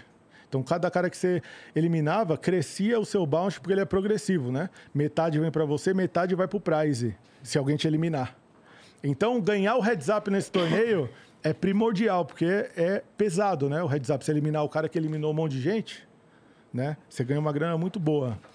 Então, O heads up é quando fica o X1. X1, é o X1, exatamente, é o mano a mano. E então hoje, hoje tem torneios de todos os tipos de inscrição e todos os tipos de estrutura. Como referência, por exemplo, obrigado. Essa camisa é bonita, hein? É, essa camisa é bonita. É, hoje, hoje, por exemplo, o main event, como referência, né? O main event do WSOP, que é aquele evento de 10 mil dólares, ele é o melhor torneio do mundo. Por quê? Porque, complementando a sua pergunta, para o pessoal de casa entender bonitinho, tá? E acabar esse preconceito com o poker, que é um esporte da mente. Você paga 10 mil, você recebe 60 mil em fichas. O blind começa 100 e 200, então você tem muita ficha para jogar, para tomar bad beat, para perder, para ser azarado, para dar sorte. A sua habilidade está em gerenciar suas fichas melhor que dos seus oponentes, independente de sorte. Porque se a gente for fazer isso demais, eu que sou melhor que você, eu vou me sobressair e eu vou lucrar mais. Então não existe sorte. Pode existir no curto prazo. Nesse torneio aqui, virou suas cartas, você me eliminou. Mas numa, numa mostragem grande, isso não vai acontecer, certo? O profissional ele vai prevalecer assim como em qualquer coisa, né? Como o melhor batedor de pênalti vai converter mais, né? O goleiro vai, o melhor goleiro vai defender mais e etc. Então, uma coisa muito importante, além da quantidade da- das fichas, Dave, é o tempo de blind. Quanto maior for, for o tempo de blind, mais ficha você tiver, mais habilidade envolvida no torneio. Porque quer dizer que você pode esperar, você pode estudar os jogadores. Às vezes está numa mesa muito ruim, porra, o Igor joga pra caramba. Né? Geiger joga demais. Eu tô numa posição difícil, eu tô no meio desses dois caras aqui. E a estrutura de blind tá me, tá me privilegiando, que eu tenho muita ficha. Eu vou esperar essa mesa quebrar. Vou usar uma estratégia de me envolver menos contra vocês, envolver mais contra o Dave, talvez jogue um pouco pior ou tenha menos experiência no jogo. Então a gente usa essa estratégia no torneio que tem o blind longo para ter mais habilidade possível no jogo e ficar fugindo daqueles cenários de dúvida ou cenários que o risco é muito grande para mim. Porque como jogador de pôquer, nosso trabalho é gerenciar risco, né? E aí quem trabalha no mercado financeiro, jogar pôquer, tu vai aprender a gerenciar risco toda hora, porque toda mão você está trocando, está fazendo uma venda ali. Por isso que jogar pôquer é muito da hora por conta disso também. Como que tá a relação com... Tá dando vontade de jogar essa. Aí sim, Ah, cara. porra. Vamos jogar na GG, Não, sai já- daqui, a gente já eu- vai jogar online aqui, Vou ó. jogar certeza hoje já. É. É, como que funciona hoje o, a questão dos dados com, com o poker? Porque na época que eu jogava, né, essa, é, essa época, era ainda meio que terra sem lei, muita coisa estava começando. Verdade. E com os computadores, eu lembro que tinha começou a surgir alguns hacks, por exemplo, que mostravam o seu perfil, se você era mais tight, se você era mais agressivo. Uhum. Isso hoje já é aberto ou se fechou ainda mais esse circuito? Outra pergunta maravilhosa. O poker, ele é um esporte de informação, tá? In- Independentemente de qual informação você está pensando, certo? Pode informação. Se você aposta 50% do valor do pote e eu captar que toda vez que você faz isso você está blefando, eu vou te blefar. Certo? Que você vai colocar 50% lá, tem um pote para concorrer mais as suas fichas, eu não tenho nada, mas já sei, designei que 50% do valor do pote é o seu blefe, eu vou aumentar e você vai correr. E o que ele está falando é que existem softwares que captam essa informação e eles dão essa estatística para você real time. Né? Ó, o Igor, quando ele entra na mão, ele aposta 50% das vezes. Sem o ou ele- jogador precisar pensar. sem o sabe? jogador precisar pensar. É. Eu sou totalmente contra usar esse tipo de ferramenta. Eu acho que prejudica demais o jogo ao vivo. E sou totalmente a favor de utilizar essa ferramenta para estudo, fora dos jogos. Né? Importou suas mãos lá, vai analisar como é que você está jogando, vamos melhorar o jogo, entender quem são os meus oponentes, top. Durante o jogo, eu não gosto dessa ideia, eu acho isso muito ruim. Mas é a tendência no vem sendo tendência no mercado, ah, vamos falar assim, desde o final aí de 2010 para cá, né? Muito forte, tem uhum. vários softwares que fazem isso, mas por exemplo, a GG Poker, que está na frente, ela proibiu todos esses softwares. Então, se você jogar na GG Poker e você abrir esse software, você vai ser banido do site. Ah, tu não joga mais. Por quê? A GG ela integrou a própria ferramenta dela. Então, todo mundo tem acesso às estatísticas básicas de si próprio e dos seus adversários. Então, não existe eu ser um jogador profissional, estou no topo do jogo, pego você, um jogador amador que entra. Você nunca ouviu falar desse software? Eu já sei jogar melhor, eu tenho esse software, eu sei usar, eu vou acabar com você no jogo. Isso é muito ruim para o ecossistema do jogo. Né? Então, como a GG ela dá essa informação para todo mundo, deixa todo mundo nivelado. O cara vai ver o meu, por exemplo, VPIP né? Voluntary Put Money in the Pot. Significa quanta, qual percentual de mãos que você joga. Todo mundo vai ver percentual de mãos que você se envolve, que você decide jogar a mão. Então, se eu estou jogando 50% das minhas mãos, eu sou um cara que não sei jogar. Porque eu não posso jogar tantas mãos assim. Não é possível que vai vir tanta mão boa ou vai ter tanto cenário para eu poder me envolver. Eu tenho que jogar muito menos. Então não é sempre que tu quer ver o, o, flop, por exemplo. Claro, com certeza. A estratégia vencedora muitas vezes é você foldar, dar fold, né? Jogar as cartas fora e não, e não ver o flop. Principalmente quando você detecta força no seu oponente ou quando você tem uma mão muito ruim. Eu costumo ensinar esse ponto de vista, dá, tenta dar uma aulinha rápida para você, mas você já está mais convidado para fazer a aula comigo, a hora que você quiser. Tá? Nem precisa colar lá na Twitch, não. Falou mesmo eu e você mesmo. Legal. Tá? E te, e te passar é, é, esses, esses desenvolvimentos. Tá? É, você tem que entender qual é o seu stack, quantas fichas você tem, qual a sua posição de mesa. Tá? Pra, e quais as cartas que você tem. Essa é a primeira coisa que você tem que entender para saber se você vai fazer uma jogada ou não. Porque muitas vezes você tem muita ficha, o cara que tem muita ficha, ele fala, tem muita ficha, eu posso ir no jogo com valete 3. Porque eu tenho muita ficha, se eu perder e tal, você está fazendo um mau negócio. Não é porque você é milionário ou tem muito dinheiro que você vai uma padaria sem saber fazer pão. E jogar dinheiro fora. Entendeu? Então, você vai usar essa informação para poder tomar a melhor decisão. Então, você vai fazer uma jogada de acordo com o seu stack, com a sua posição, position, e com as suas cards fichas. Essa estratégia eu dei o nome dela de SPC, não é o Serasa, calma aí, não é o só para contrariar também. Então fica muito fácil de você decorar. Como é que eu faço uma jogada de poker? Qual é o meu plano de jogada? Vou usar o SPC, stack, posição e cartas. E aí, de, de, de acordo com o stack que você tem e a posição que você tá, decide jogar aquelas cartas. Um exemplo, tá? Se eu tenho Ais e 4 e eu sou o primeiro a jogar, eu tenho um stack bom. Ok, não é um stack muito grande, mas é um stack bom, certo? Aí eu vou olhar para minha posição. Eu sou o primeiro a jogar, isso a gente chama de under the gun, que é o UTG, certo? Então eu falo, ó, stack, ok. Cartas, é, perdão, cartas por último. Stack, ok. Posição, pior da mesa. Vermelho. Cartas, As e 4, fold. Você já fez um exercício, você já descobriu que se você deve jogar essa mão ou não de acordo com o stack, position and cards muito simples de aprender a partir daí. E daí evoluir. Agora, exemplo, você recebeu um par de oito e você é o primeiro a jogar. Você tem... A gente sempre mede a nossa quantidade de fichas por big blinds.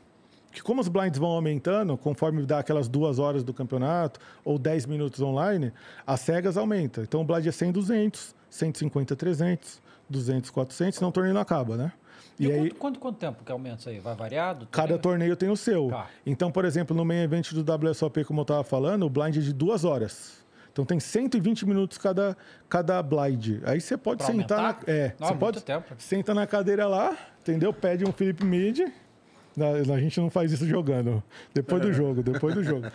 É, e, e, e, avalia seus oponentes, que é muito importante você avaliar contra quem você está jogando antes de jogar. Obviamente, você vai fazer jogadas matematicamente favoráveis, né? Mas estudar o oponente é muito importante. Entendi. E aí imagina que você tem o par de 8 lá no TG que eu estava falando, par de 8, primeiro a jogar. Aí você tem um stack de 50 blinds, confortável, você tem bastante fichas, né? É, a sua posição é a pior, mas seu stack, sua quantidade de fichas e as cartas que você tem, justifica você entrar no jogo. E aí é onde a gente vai entrar na estratégia de bet sizing, que é o valor da aposta. Então, às vezes, de acordo com a mesa, você aposta duas vezes o blind, duas vezes e meia o blind, três vezes o blind. E aí vamos entrar numa estratégia muito vasta, porque o poker é o esporte da mente, é o esporte dos esportes. Tem detalhe, Você, detalhes e você detalhes. tem na sua cabeça as estatísticas, assim? Tenho. Você decorou tudo isso, assim? É. A pra- Decorou não, você tem que calcular na hora, mais ou menos, né? Isso, mas a prática e o estudo, Uhum. né, aliado, o poker, o poker é exatas e humanas, 50 e 50. Você tem que ser muito bom em exatas e muito bom e muito bom em humanas, certo? Para você poder jogar. Se Ler for- o teu oponente. Isso. Se for muito bom para um lado, você pode ter seu jogador vencedor, mas não vai ser o jogador completo, tá? Existem muitos, assim como estilo de jogo. Tem jogadores que têm estilo de jogo bastante tight que joga duro. O cara nunca entra na mão ou joga menor quantidade de mãos. E tem aquele cara que joga muitas mãos também, que gosta de se expor mais no jogo, que lê melhor, joga melhor pós-flop. Ambos são vencedores, né? Existe um número aí estatístico onde você tem que navegar para ser lucrativo. Hoje a gente sabe disso com inteligência artificial. Mas todos são vencedores. O jogador tight, ele pode ser vencedor, jogador muito agressivo, que a gente chama de agro ou maniac, né? Que é o maninho que gosta de entrar em todas as paradas, né? Paga todas para ver todos os flops. Esse jogador também ele pode ter ser vencedor, né? Se ele souber usar a imagem dele, principalmente. Eu sou mais assim. Você é mais loucão, né? sou. Mais maniac. Eu percebi, não, brincadeira. Não, porque Tá eu- nos seus olhos. é porque a minha fraqueza é demonstrar meu jogo. Então eu tento, no meu jogo, não demonstrar muito como eu sou. Aí, olha que estratégia bonita. Você quando vai pro campeonato presencial, você... porque eu lembro que o, que o Helmut, ele metia os capuz, óculos escuros, ficava todo pra ninguém ver a cara dele e tal. Como é que você faz nos torneios? Bom, é, vamos falar, vamos falar sobre essa questão de dois parâmetros. Primeiro, vamos falar a questão técnica, tá? Eu como treinador, tá? Como mentor. É, recomendo às pessoas que estão jogando pelas primeiras vezes utilizar óculos escuros, essas coisas e tal. Simplesmente não é para ela dar tel, né? Passar a informação dela. É simplesmente para ela poder captar a informação dos outros jogadores sem ser percebido. Isso é uma coisa muito boa, porque você consegue captar informações e as pessoas não sabem que você está olhando para ela, né? E você está captando essas tells, além de se proteger um pouquinho também, tá? De acordo com você vai evoluindo, eu usava óculos no começo um pouco mais, de acordo com você vai evoluindo, você vai deixando isso para lá, porque eu uso, uso isso hoje como fake tell, né? Eu tento pegar o meu oponente, dar um tel para ele que ele acha que ele vai me pegar esse tel, e eu, na verdade, estou enganando ele para ele fazer justamente o que eu quero que ele faça no jogo. E isso a gente chama de metagame. Então é um jogo mental do mais alto nível. É o que eu acho que você acha que eu acho, que você acha. Então o jogo ele fica numa posição mental muito, muito, muito louca. Né? Principalmente no nível, no nível lá em cima. Então, às vezes, as pessoas não entendem. Falam assim, pô, como esse cara deu all-in de Ice 4? Tudo isso de ficha, tudo isso de blind. Não, não, não. Deu all-in pro cara blefar. Ele achou, que, blefando, né? Achou que o cara ia dar fold quando ele fosse all-in. E, na verdade, ele errou. O cara tinha par de rei, pagou, ele foi eliminado do torneio. Tá na conta, é probabilidade. Você tem que ter eh, esse tipo de jogada no seu arsenal é, de jogadas. E aí, não, vou dizer sinceramente, no passado, eu acho que eu lembro algumas vezes que eu parei de usar. Recomendo as pessoas usarem no começo para se protegerem, né? E avaliar as pessoas. Lembro uma época que tinha um acordo com a marca de óculos, aí eu comecei a usar óculos um pouquinho, para falar a verdade. E depois eu parei de usar óculos, porque o óculos também não me ajudava muito no ambiente fechado, no ambiente É, escuro. também, né? É, ficava um negócio meio assim. E aí eu comecei a usar alguns óculos, esses óculos que é, é, acabam banindo esses raios de televisão quando eu estou fazendo a live. Então, vira e mexe, eu ponho esse óculos para descansar minha vista, porque às vezes fica pesado, muitas horas jogando. Mas não sou de usar óculos e recomendo quem está começando a jogar para poder se proteger. Isso tem uma, uma coisa. Quando eu jogava Magic, né? Magic também tem online, né? Eu joguei muito Magic online, mas eu, eu, eu, eu gosto de pegar as cartas e tal, mas jogava online por causa da conveniência. né? Claro. E assim, eu tinha uma característica quando eu jogava presencialmente que era muito forte. Eu era conhecido no cenário, e tal, não sei o quê, mas eu, eu usava muito na intimidação, sabe? Eu intimidava demais com jogar do jeito que eu fazia, mesmo sem ter porra nenhuma, não sei o quê. Isso não dá pra fazer no online, né? Eu acredito que no poker tem uma. Eu lembro do Todo Errado, jogando de, de Psicatog. Aham. Aí ele vinha comprar, ele comprava, tava jogando, Psicatog, nossa, mano. comprando as cartas, pá, não sei o quê. Comprava sublevação. Quando ele comprava sublevação, ele lambia. E colava ele, na testa. Ele lambia e colava na testa. E começava o E aí show. o cara sabe que você está decretado. tá ligado? Acabou. Então, aí tem várias estratégias dessa, né? Sim. Então, e, e no online não tem nada disso. Você. É, co- como que é isso, essa diferença pra você? Né? Porque Pô. tem é, é, é essa questão. Claro que o fator humano que você falou também tá presente no online pelo comportamento que o cara tem ali e tal. Mas Isso. quando tá pessoa na sua frente, a questão humana é muito diferente, né? Mano, eu não vou querer ser puxar saco, não, mas esportivamente foi a melhor pergunta que eu já recebi. Porra, que isso. Esportivamente, já respondi entrevista doidada. A melhor pergunta. Porque as pessoas não conseguem captar a diferença do online pro live. E tá tudo conectado. A diferença, na minha mente, é que, por exemplo, online é futebol de salão e live é futebol de campo. Você vai ter que usar estratégias diferentes para você ser vencedor em cada jogo. Mas é futebol, mas é pôquer.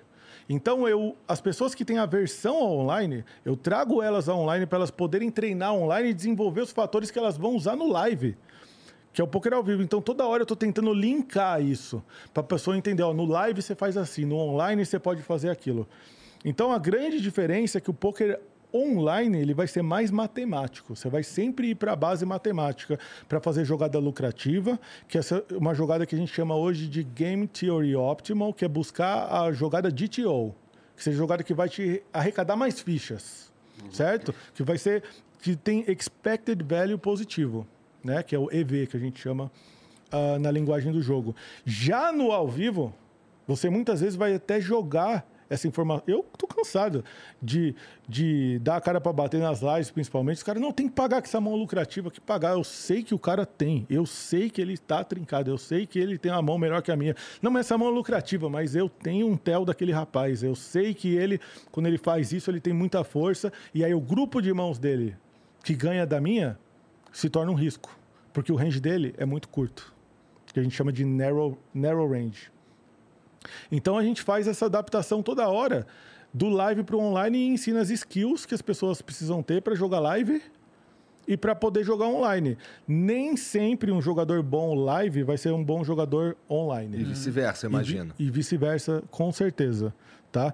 Eu acho que os jogadores mais fortes hoje estão no online, justamente pela essa, essa condição de ter como praticar toda hora, jogar os maiores eventos do, de poker do mundo toda hora, sem torneio de todos os valores, em todos os sites de poker, não só a GG Poker, mas em todos os sites, né? Tem uma infinidade grande é, de jogos para você jogar online e ficar treinando o seu jogo toda hora, já com uma base um pouco mais matemática. E aí você pode aplicar isso daí pro, pro poker, você, pro poker ao vivo também. e você tira um fator. Não tira, mas tira 90% dele, que é os tells, né? Isso. O máximo que você vai pegar é um cara que não é profissional, que tem um par de eyes, você pagou, ele já paga na hora. Mas aí é o detalhe, tempo. mas é o detalhe da pergunta do Dave, que é muito boa, o detalhe, porque isso tem no online também. Entendeu? Né? Por exemplo, vou dar um exemplo para você. Um, um tel que a gente pega muito no online é o do tempo, timing tel. No México é a mesma coisa. O cara Isso. demorava para fazer certas ações, Isso. você sabe que tem uma coisa diferente ali. Isso. Tem uma mão, tem uma mão minha que ficou bastante famosa agora recentemente. E ela tá até no Instagram, tá no YouTube também, tá no Instagram. Que ela é uma mão que é o seguinte: eu tô na bolha do torneio. A bolha do torneio é o seguinte: falta um jogador para ser eliminado e todo mundo entra na premiação. Então, se eu paguei 10 mil naquele Então tá torneio. todo mundo assim, né? Tá todo mundo se segurando, entendeu? Todo mundo se segurando. Mas quem tem muita ficha tá soltando o reio. Por quê? Porque você tá explorando os caras que estão se segurando para poder acumular ficha. E essa estratégia existe tanto no live ou quanto no online. E aí eu entro numa mão que eu faço flush no river de ice. Nuts, tem a melhor mão. E tá na bolha. E eu tenho um stack curto. E eu tô fora de posição. Aí eu pego e falo pra galera assim durante a live. Eu falei, eu vou demorar meu time, time bank inteiro pra esse cara achar que eu tô esperando a bolha cair, pra ver se alguém é eliminado, antes de eu jogar minha mão. E aí, quando for no último segundo do tempo, dou mesa, ele, eu, eu dou check, ele dá o win blefando, eu pago e dou minhas fichas. Batata. Dou, Caraca, esperei o último foda. segundo, dou pau, o cara win com 10 e 3 blefando total, e eu pago com o Nuts, meu irmão, vum. Torneio que eu cheguei na final. Foda Entendeu? demais. hein? aí Nossa as pessoas Senhora. falam, não tem como ler no online. Assiste esse vídeo aí. É, tem, tem. Você tem. Eu, no México era a Eu achava coisa, que, era, cara. que, que não tinha como ler no online, cara. Você tá me Isso, ensinando que isso. tem sim. Não, mas, mas, mas, cara, no México era, era, era, tipo, você tá jogando com o cara, aí os turnos vão. Você vai vendo que os turnos vão passando numa certa velocidade. E aí chega no momento crucial do jogo e você fala, ataquei aqui, pá. E aí o cara que toda vez que você atacava, é, bloqueava logo. Perfeito. De repente você atacou e o cara parou. Ele tá pensando, alguma coisa tem aí, entendeu? E a gente já fez, eu já usei isso também ao contrário, né? Claro, tipo, eu vou reverse segurar aqui tell. pra ele achar que eu tô negócio, é, e pra pensar nos outros turnos, então isso tem uma coisa também. No, nos torneios presenciais, você pode, é, as pessoas falam, pode falar? É, essa é uma pergunta legal também, porque o que acontece? Hoje em dia, estamos vivendo meio que na era do mimimi aí, né? Uhum. Então, alguns torneios foi proibido você falar da mesa, certo? Eu sou totalmente contra. Acho que quanto mais você faz falar, parte se jogo, divertir, É. é, ou etc e tal, no jogo é estratégia. É né? porque Você assim, todo esporte, os caras falam Isso. quando estão jogando um contra o outro. Os caras falam e usam isso, né? É, então tem alguns jogos que pode, alguns campeonatos que, é le- que pode. Isso. Isso. Tu é meu vice. e tem alguns jogos que expressamente proibido via regulamento. Fica você não pode falar mudo. durante a mão. Certo? Aí tem alguns regulamentos que falam, você não pode falar sobre o conteúdo da sua mão, mas você pode falar o que é, tu é um bosta, não vai pagar, sei lá.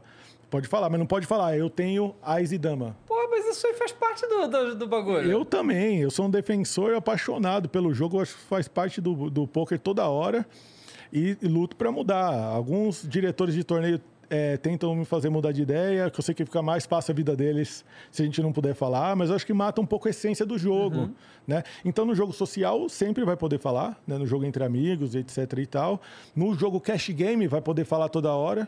Eu já joguei um monte de cash game televisionado, tem na internet aí a doidada que pode falar o que você quiser. Aí, por isso que a galera curte muito assistir os cash games também. High Stakes Poker, Poker After Dark e tudo mais, porque os caras dão falinha mesmo. Dão falinha e etc. É muito divertido. Teve um episódio agora do High Stakes, do Poker After Dark, o Dan Bilzerian. Dan Bilzerian é, inclusive, patrocinado pela GG. né? Legal. É, é, ele pegou e falou alguma coisa lá no meio da mesa. É verdade que esse cara é fodaço no poker? Ou ele é só banca? Olha, olha a pergunta que o cara me faz. Patrocinado da GG, tal, pergunta se o cara é fodaço. Mas você tá com o cara que não vai fugir da raia. né? É, não, não. Minha opinião, não. Né? Eu não conheço, tipo... Nunca é, jogou com ele? Não, já joguei. Já? Já joguei, já joguei. Nesses jogos, inclusive, que de celebridade e tal, que vai na casa de um artista, principalmente naquela época que eu tava em Los Angeles, lá em Vegas, já participei de alguns jogos, sim, que umas celebridades Dá ali... um rolê na lancha dele? pá. É, aqueles que você tem que entrar, deixar o celular, tá Ah, ligado? tá. Essas paradas aí. Maneira essas festas aí. Sim, essas são as boas. Você tem que deixar o celular de fora porque Já é sabe que é bom o doido. negócio. é. Eu lembro, eu lembro uma vez que eu, que eu entrei na parada e eu não sabia que bicho que era que tava na, na casa. Que animal que era. Não Caralho. conseguia reconhecer que bicho que era que tava ali. De tão exótico que era. Ah, tinha um animal mesmo. É, é, na ca... é, Tigre da vida, um negócio não, assim. Não sei, não sabia. que era. Eu, vi lembro esses o dias bicho, que não tem mais tigre em- no Texas do que no mundo. É, pois é. Você é doido.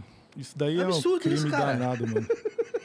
Todo mundo- ninguém acha da, não, animal não, pra estar normal. na selva, animal pra estar Não, lá é na super selva vivendo não a vida normal, dele, cara. né? Não tem nada a ver isso daí. Enfim, eu sou o antagônico né, desse, desse cara, mas não quer dizer que eu odeio ele, pelo contrário. Entendeu? Não tenho nada, absolutamente nada. É que eu sou o, o inverso dele. Sou cara de família, casar. É, tipo, ele- é, nós somos diferentes, né? Então vamos respeitar as diferenças. Então, é, ele conta, né? Que a história dele foi criada através do poker, né? É, eu, exatamente, por isso que eu te perguntei, porque É. foi- é isso que eu, que eu eu, conheço. eu acredito que não. E não é pouco, veementemente acredito que não. Entendeu? Eu não conheço de jogos que ele ganhou muito dinheiro, etc. Não sei os jogos que ele fala e etc. E por isso eu não estou denegrindo ou falando mal do cara de forma alguma. Quando ele entrou na GG Poker, vamos falar no assunto polêmico então? Aham, vamos? Vamos. Quando ele entrou na GG Poker, a galera falava assim, porra, pra que esse cara no poker e não sei o que lá e tal. Mas as pessoas não enxergam o, o quão ele leva o poker para um, um outro mercado, para outras pessoas, entendeu? E se é aquele estilo de pessoas que você quer jogando, que tipo de jogadores que vem? Vai aumentar a quantidade de jogador no site, né? Vai levar o poker para outras pessoas. Ele é um influencer, que quer queira ou quer não, é o trabalho do cara, né? A maior conta do Instagram, sei lá. Né?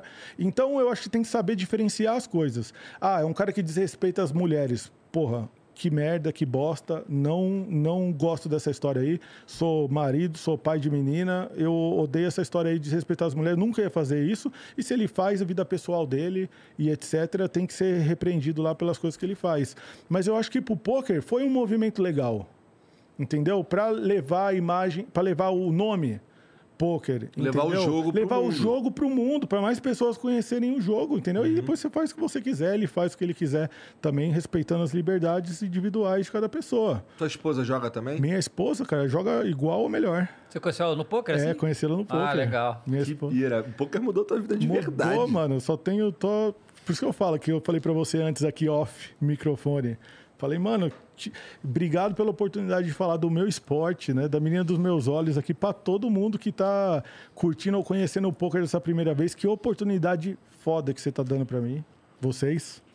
Porque é, é a paixão do brasileiro hoje jogar poker, né? É paixão. O brasileiro, todo mundo joga poker. Vamos dizer que é o segundo maior esporte que mais tem premiação e etc e tal, número de adeptos depois do futebol. Não É tem mesmo? nada perto. Lógico. Sério? Lógico. Mas de longe, de longe. Vem Porra. premiação, campeonatos, cara. Ó, várias vezes eu intrinsecamente assim fui ver isso. Tô lá no aeroporto lá e eu gosto de tênis. Aí tô assistindo os caras jogar tênis, vai a TP de Cancún, sei lá. Aí vai lá, premiação, o cara ganha 100 pau. Qualquer torneio de poker hoje paga isso. Adoidado. Entendeu? Na internet. Agora nós estamos falando aqui, agora tem alguém ganhando isso lá jogando. Te- Teve um evento que não, foi Tipo- nem o, não foi nem o Major, assim, não foi nem o, o principal do WSOP que deu acho que 18 milhões de dólares pro, pro, pro vencedor, que era um milhão de deep stack.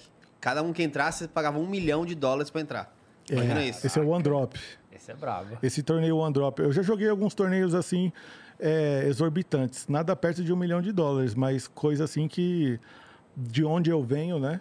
E da, da mentalidade que eu tenho e tal, de onde eu venho, sempre me deu um negócio. Do, de, de tipo, o que, que, que eu Eu tô sei fazendo? exatamente do que você tá falando. Tá ligado?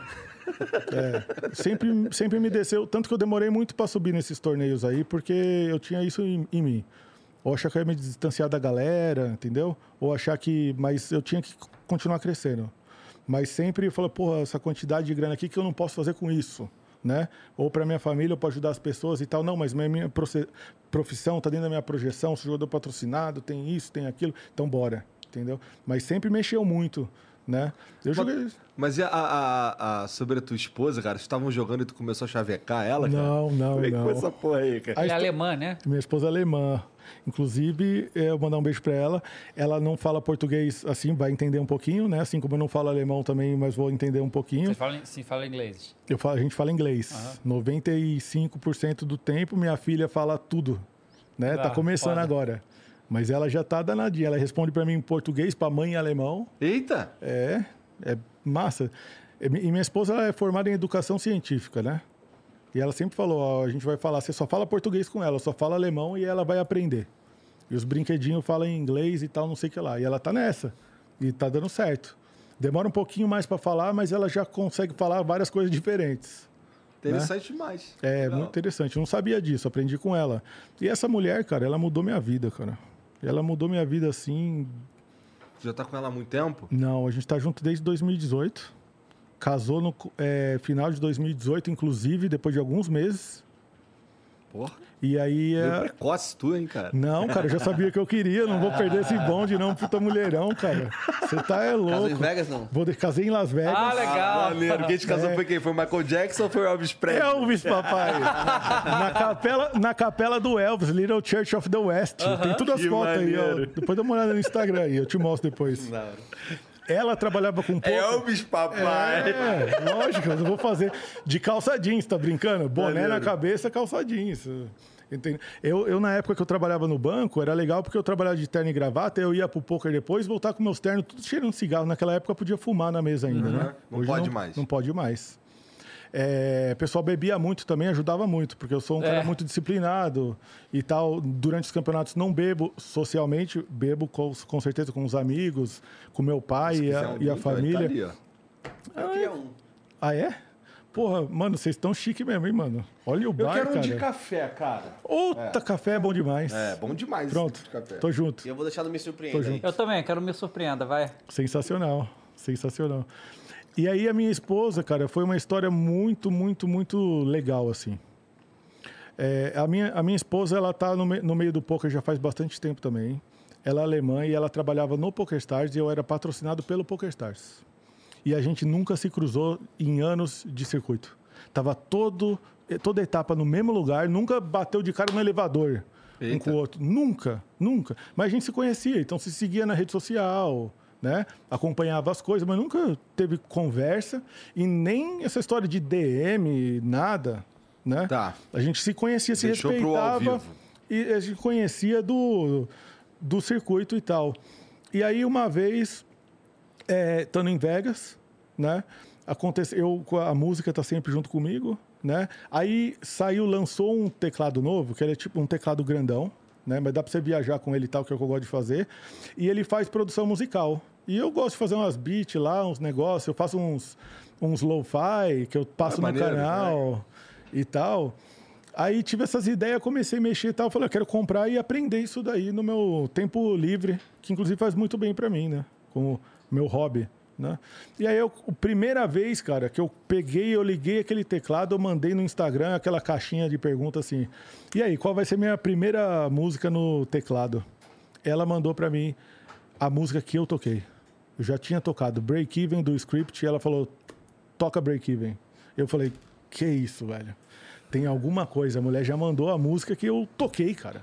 De uns quantos mil, zilhões de música e não sei o que lá. E eu peguei e respondi pra ela, falei assim: "Nossa, foi a música que eu toquei". Ela: "Ah, tá, tá". E a gente começou a falar. Entendeu? Aí aconteceu uma história muito engraçada, porque lá em Vegas tem uns canyons, né? Aquelas montanhas grandes e tal. E durante o verão a gente vai muito lá pra cima do canyon, porque tem o ar mais rarefeito e não te- faz aquele calor danado do deserto. Então eu tava indo lá de manhã para fazer exercício, escalar aquela montanha lá. Lá em cima tem uma cachoeira que quase não cai mais água, né? Por conta do mudança climática, essas coisas e tal que a gente está sofrendo. E mas mesmo assim vou lá, ainda tem uma aguinha lá e é uma subida meio tensa. E aí, aí eu peguei e mandei para ela, falei assim, ó, amanhã a gente vai no Canyon se quiser fazer um exercício, que eu sempre via no stories dela fazendo um exercício e tal, não sei o que lá. Aí ela, ah, tá bom, o dia que der eu vou, não sei o que lá e tal. Mas ela achou que eu tava convidando para ela ir comigo, é um grupo de pessoas que tava indo lá. Depois ela me contou isso, né? e eu não tava dando chaveco nela, tava, eu falei, vem pro grupo, vamos fazer exercício e tal, normal, né? É, daí, um dia desses que eu chamei ela, ela pegou e falou assim: Ó, hoje eu não posso ir. Aí eu falei: hoje eu também não vou, porque eu classifiquei para a final de um torneio. E eu tava na final de um campeonato do Mundial de Pot Limit Omaha de mil. Fiquei em terceiro lugar também perdi o bracelete. Mas tudo bem. Terceiro Olha, lugar foi bom. Esse. É, bracelete, hein, terceiro cara? lugar foi bom. E aí ela mandou uns parabéns, não sei o que e tal, eu tava falando com ela, ela foi treinar, eu falei não, porque eu tava no torneio e tal, não sei o que lá. Aí ela falou, ah, vou sair com as minhas amigas, depois te mando uma mensagem. Ela foi sair com as amigas dela, depois ela, ela saiu de lá, tava jogando o cash game dela, né? Porque ela, ela era entrevistadora, né? Ela participou, inclusive, do, do reality show mais famoso que tem lá na Europa de pôquer. Ah, de E- reality show de poker. É, tipo legal. um Big Brother mesmo, de poker. Sensacional a, a, a ideia. Tipo, tinha que ter no Brasil essa parada, ia ser da hora. Ela ficou em segundo lugar e tal, e o cara ficou muito famoso, tal do Kinossi. Não sei se vocês conhecem o Nossi. É o cara explosão da Twitch. Se você olhar o Twitch, o cara tem milhões de pessoas assistindo ele lá live. Um alemão muito engraçado, cara. Muito engraçado, porra louca. E, aí nós começamos a bater papo e tal. Aí nesse dia ela ia sair com as amigas dela e tal, não sei o que lá. Eu falei, tem um pessoal aqui em casa, depois aparece, vem pra cá. E ela apareceu lá, sozinha em casa. Aí nós começamos a trocar ideia e, tipo, eu falava A, ela A, eu B, ela B. Eu falei, caramba, é a mulher da minha vida. Casa comigo. Dire- direto, assim, mano. Nós nunca mais desgrudamos. E teve uma. Foi uma conexão, assim, absurda. Aí acabou Las Vegas, a temporada, e ela voltou voltar pra Alemanha. Aí essa parada aqui é espetacular. Ela pegou o voo, eu despedi dela, certo? Estamos ficando, certo? Pegou o voo, foi embora. Mano, ela chegou na Alemanha, ela mandou uma mensagem pra mim, ela falou assim: cheguei. Eu falei, mano, e minha vida tá uma merda, volta. Ela, o quê? Eu acabei de chegar, cara. Sei lá, 16 horas de voo. Eu falei, pega a roupa limpa ou deixa toda a roupa pra trás, vem pra cá, pra Vegas, porque, tipo, ficou um buraco. Ela, tô indo. Porra, aí já era, né? Aí aí. casou, né? Aí All casou, in, né? né? All in. foi Ela in. pegou, ela Mandou- pegou o próximo voo, voltou pra casa. Eu fiz surpresa pra ela depois, levar ela no show do Bruno Mars. Ela odiava o Bruno Mars. Não mano, dá pra acertar é, todas, não, né? não dava pra acertar tudo, mano. Mas foi, foi a partir daí. e ela me mais ensinou- zerado. Eu gosto de Bruno Mars, Eu. Nossa, sou Mars, amarrado no Bruno Mars. Aquela, a banda inteira dele, eu sigo tudo os É. caras. Os caras são um gênio, cara. A banda que os caras fazem com a, com a música é espetacular. Mas ela odeia. Aí eu descobri depois de levar lá no show primeira fila. Puta pro Bruno merda. Mars, que só tem no final do ano em Vegas dois shows, dia 30 e dia 31. Só pra você ver. E aí a gente teve uma conexão Porra, tu muito levou um grande, show cara. especial pra caralho. Porra, cara. me levava, mano. Essa história, essa história ela é engraçada pra caramba, porque ela, ela é muito direta. E pelo fato de ser alemã também, ela acabou pegando muito no meu pé nas coisas que eu falhava demais. Nas coisas que eu, como brasileiro, com cultura brasileira, eu era muito ruim. Né? Tipo, pontualidade nas coisas, por exemplo, era uma coisa que ela me ajudou demais. Ah, uma coisa que ela fala comigo que é. Acho que isso pode impactar a vida de todo mundo. E, na verdade, é uma dica da Nath, viu, gente? Depois vai agradecer ela lá. Como é que é o nome dela? É, Nathalie. Hoff. Nathalie Hoff Ramos, hoje. Ich liebe dich. Te amo, meu amor.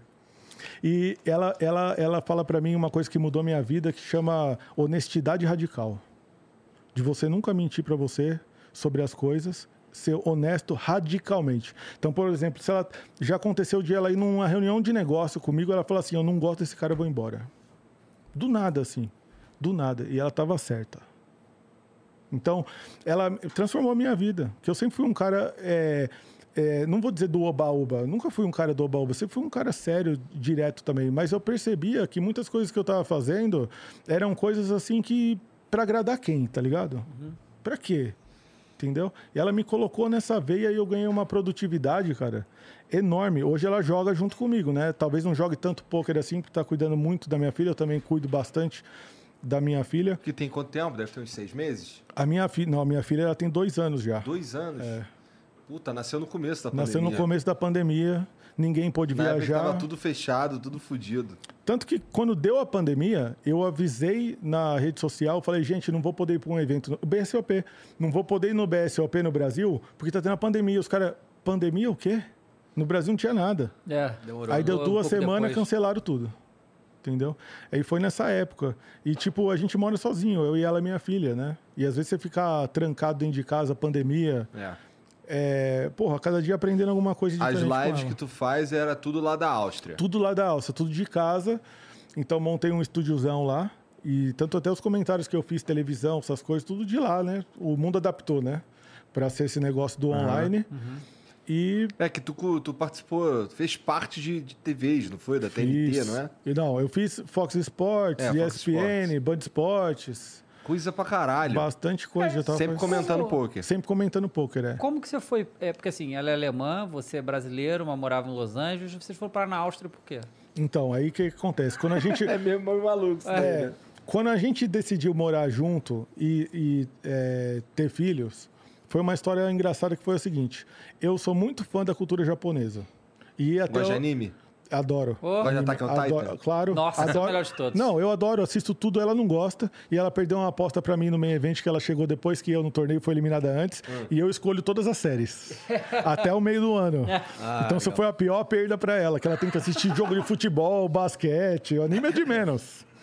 Ela tá ferrada.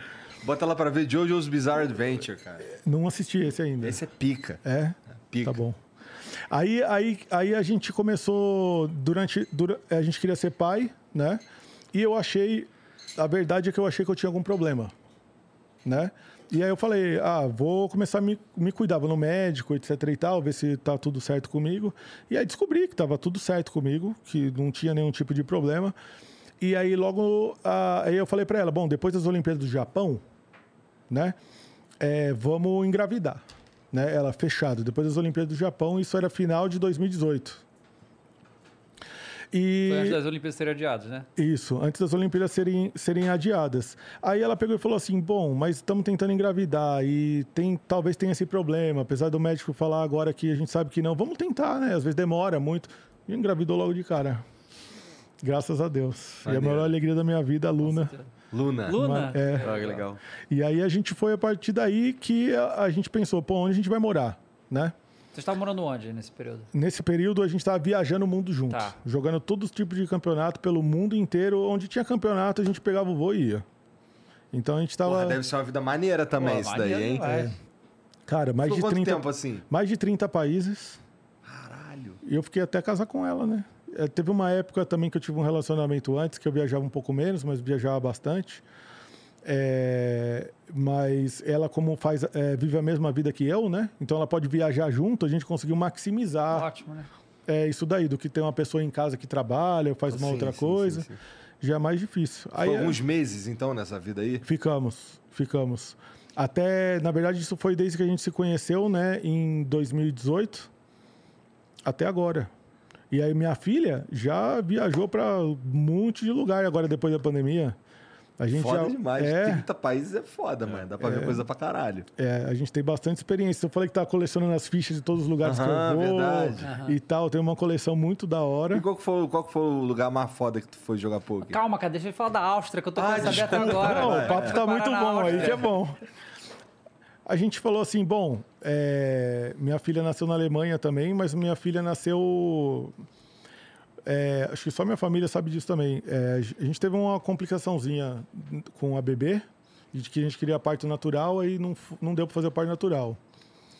E então aí a gente teve que ir para Alemanha, entendeu? Para ter o bebê só para garantir, entendeu? Do que ter o bebê na Áustria. Porque a gente tinha decidido é, morar lá porque é a melhor cidade do mundo desde sei lá quando. Qual cidade né? você morou? Viena. Viena mesmo, capital, in- né? Isso. O índice de desenvolvimento humano é absurdo, a cidade é espetacular e eu tô numa posição que eu pego um carro vou para um jogo. Por exemplo, agora vai voltar o EPT Praga, né? Eu tô a uma viaginha de carro daqui para Santos para jogar o EPT Praga. Entendeu? É, um voo, eu tô em Paris, um voo eu tô em Londres, um voo eu tô em Monte Carlo, É eu tô em Barcelona. ali. Exatamente. Para a vida que eu levo e para criar minha filha num lugar muito bom. E lá é de longe o melhor lugar que eu já, já Legal. fui, assim. Então, é, recomendo quem nunca visitou, inclusive, gosta de esporte de inverno ou gosta de natureza também, de cultura. É muito bonito lá. O que, que foi pra você o que você mais, é, o mais difícil de abrir mão na sua vida pra ser profissional de poker? é o ego, mano. Abrir mão do ego. Porque, porque é, é na lata, assim. Porque, tipo, o jogador de pôquer, às vezes, ele entra numa competição de que você quer ser melhor do que fulano, você quer ganhar mais que fulano e você quer não sei o que lá. Isso eu patinei demais na minha vida com isso daí, entendeu? No passado. E o dia que eu descobri que eu só precisava melhorar quem eu sou e ser um pouquinho melhor todos os dias, minha vida fez assim, ó. E não olhei mais para trás. Mas eu patinei demais. Falei, aquele cara acha que joga melhor do que eu, fala para todo mundo jogar melhor do que eu. Fulano comentou na minha live que eu não sei jogar. Tipo, é, o ego, mano, ele é um negócio que destrói, né? E não constrói. Então, a hora que eu joguei isso daí para fora, deixei o ego para trás, as coisas começaram a andar. Porque eu comecei a trabalhar no meu jogo, falei, "Bom, não é, não é que eu jogo mal mesmo isso daqui? Não é que essa situação aqui eu sou ruim? E esse cara faz melhor do que eu? Vamos estudar, vamos melhorar? Já era um jogador estabelecido, né? De nome, resultado e tudo mais. Mas a hora que isso daí mudou e eu não tinha mais vergonha, né? De fazer isso daí, eu cresci. E as lives vieram para ratificar tudo isso. Porque jogar na live, torneio de heads up, 25 mil dólares de buy com todo mundo vendo suas cartas, é você tá aberto a, como é, escrutínio, como é o nome da palavra? escrutínio, é, escrutínio. É, você tá aberto, entendeu? Porque ninguém é especialista daquele jogo, todo mundo sabe jogar agora. Sim. Entendeu? É, ninguém tem 25 pau na conta, mas quer dar aula para você que tem uma banca para jogar aquele tipo de campeonato. Entendeu? E isso é, dão, às vezes, a comunidade meio tóxica, entendeu? Às vezes os próprios profissionais ou etc e tal. E você tem que saber lidar com isso, que é o ego, deixar isso do, do lado de fora. E aí dá a cara para bater, tu cresce. Porque aí tu tá jogando com todo mundo assistindo, você tem que ser fera mesmo. Entendeu? Entendi. Tem que ser fera mesmo, porque tá todo mundo vendo. E aí, se tu, tu ganha o campeonato, não tem o que fazer, né? Não tem muito o que, o que fazer. Você só consegue evoluir a partir disso é, se você tiver um, um bom gerenciamento de carreira. Então, antes eu também é, tive que deixar para trás algumas, algumas coisas que eu fazia e que impactavam o meu gerenciamento de carreira. Muito obrigado. Impactavam o meu gerenciamento de Tu é, carreira. tu é quem gerencia a tua própria carreira. Então, aí que acontece. Por isso que eu agradeço muito essa época que eu viajei, que eu, que eu trabalhei no banco, né? E que eu tenho esse background com matemática financeira, com marketing, com etc. É, eu gerenciei minha carreira desde sempre, né? Então, tá- teve minhas desvantagens no começo, né? Em, em gente que tinha gerente de carreira, é, gente investindo nos jogos, né? Porque isso é muito comum, né? Você ter pessoas que investem nos jogadores de pôquer e você racha a lucratividade e etc. E eu fui sempre metendo as caras eu mesmo, nunca participei de time de pôquer e essas coisas e tal, para depois poder crescer, né? E Entendi. dar treino para os times, inclusive. Os atletas de poker, eles têm uma. é, eu imagino que o poker, na verdade, tem uma característica interessante que é a longevidade do atleta. Dá pra você jogar poker, tua avó joga com 80 e pouco. Né? Isso. Significa que você pode jogar poker por muitos anos ainda. Perfeito. né? É, isso existe algum existe algum jogador assim veinho que tá que ainda é pica, mas o cara é veinho, como é que, que da é? hora, mano. Tem. Porque é, a beleza do poker é isso, né? Foi o que eu falei. É branco, é preto, é homem, é mulher, é cadeirante, é corredor, é o que for. Todo mundo joga igual, a condição é igual. Paga o mesmo bainho, mesma quantidade de ficha, etc. Então a idade é um fator preponderante apenas da questão física. Se você quiser jogar profissionalmente de acordo com certa amostragem. Por exemplo, se quiser pegar uma WSOP, jogar dois meses seguidos, você tem 80 anos de idade, acho que não vai dar. Mas se você quiser selecionar os torneios que você vai jogar, bem preparado, com a experiência que você tem, que é muito maior que a minha, certo? Com 80 anos de idade, você vai se dar muito bem no jogo e vai jogar de igual para igual comigo, com qualquer pessoa. Então isso é muito legal é, do poker. Eu posso te dizer que o- os jogadores que eu mais respeito são esses caras aí. São os caras que passaram o teste do tempo, que jogaram em várias eras do jogo, porque o jogo ele muda. O, o jogo no começo era um jogo muito simples de jogar, todo mundo jogava mais duro, mais tight, jogava menos mãos. Aí o jogo evoluiu para um jogo mais agressivo, GTO, matemática, inteligência artificial. Entendeu? O jogo já está mudando de novo. Então, o cara que passou vencendo, se adaptando como um verdadeiro camaleão, que é das melhores habilidades de jogador de pôquer, por todas essas eras, esse cara, eu tiro o chapéu, esse cara é foda. Tem, por exemplo, um desses caras é o Phil Helmut. Phil Helmut, ele é cinquentão, né? Ele é cinquentão e ele é um cara que tá ganhando aí desde que ele começou a jogar e é um cara que não para de ganhar, é um absurdo, ninguém entende, cara. O cara segue ganhando, ele vence e vence. É um absurdo. Ó, tem outro cara que chama... É uma besta é enjaulada. uma besta enjaulada, é ridículo. Tem um cara que chama Eric Seidel. Esse cara, o Seidel, acho que ele já tá no 60, cara. 60 e pouco. Alguém olha aí, Eric Seidel no Google, Wikipedia, sei lá. Alex Já vai ver, Seidel. já vai ver ali. Ah, Cara, o Saidel, cara, ele é um absurdo, cara. Esse cara, ele joga poker com a molecada, os high rollers. 62, muito obrigado, Janzão.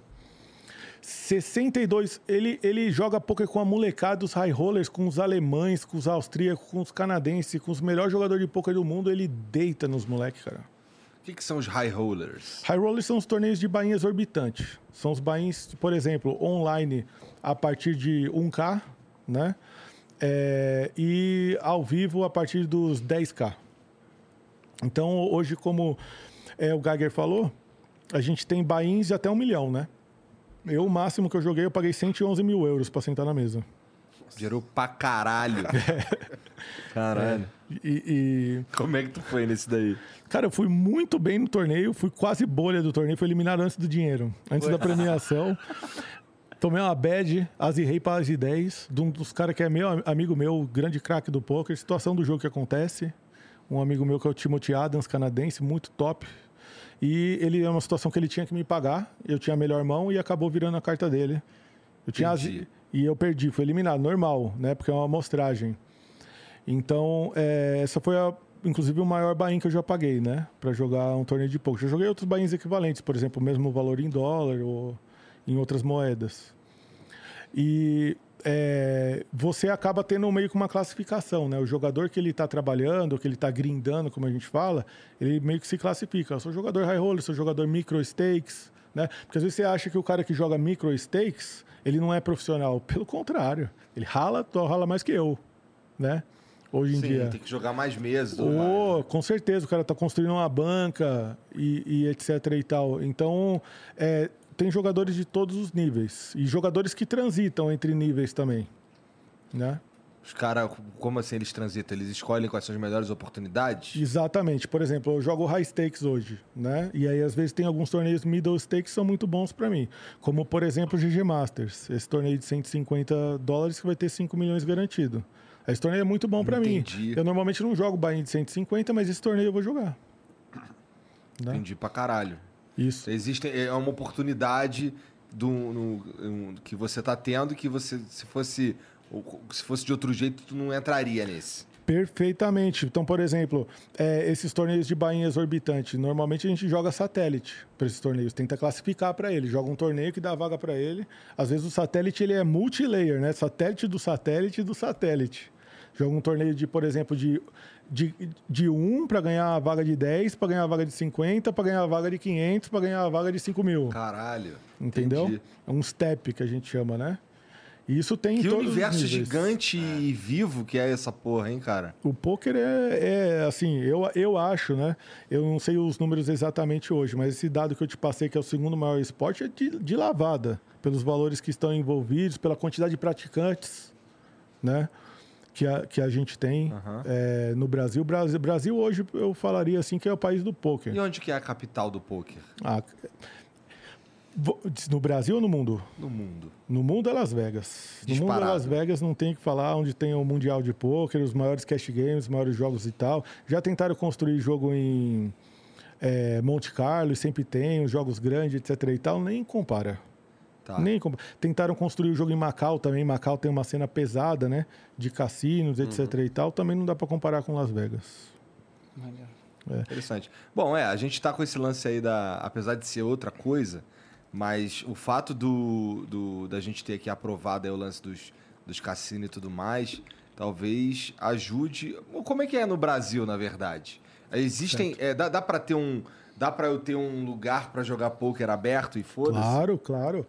Ah, porra, então já não era um problema antes. Não, inclusive você faz isso com a assessoria da CBTH, né, da Confederação Brasileira de Pôquer, que veio para regulamentar e ajudar na regulamentação de tudo isso. Foi um trabalho fantástico há anos e anos e anos, desmistificando o que é o esporte da mente, a- o jogo de habilidade dos jogos de azar.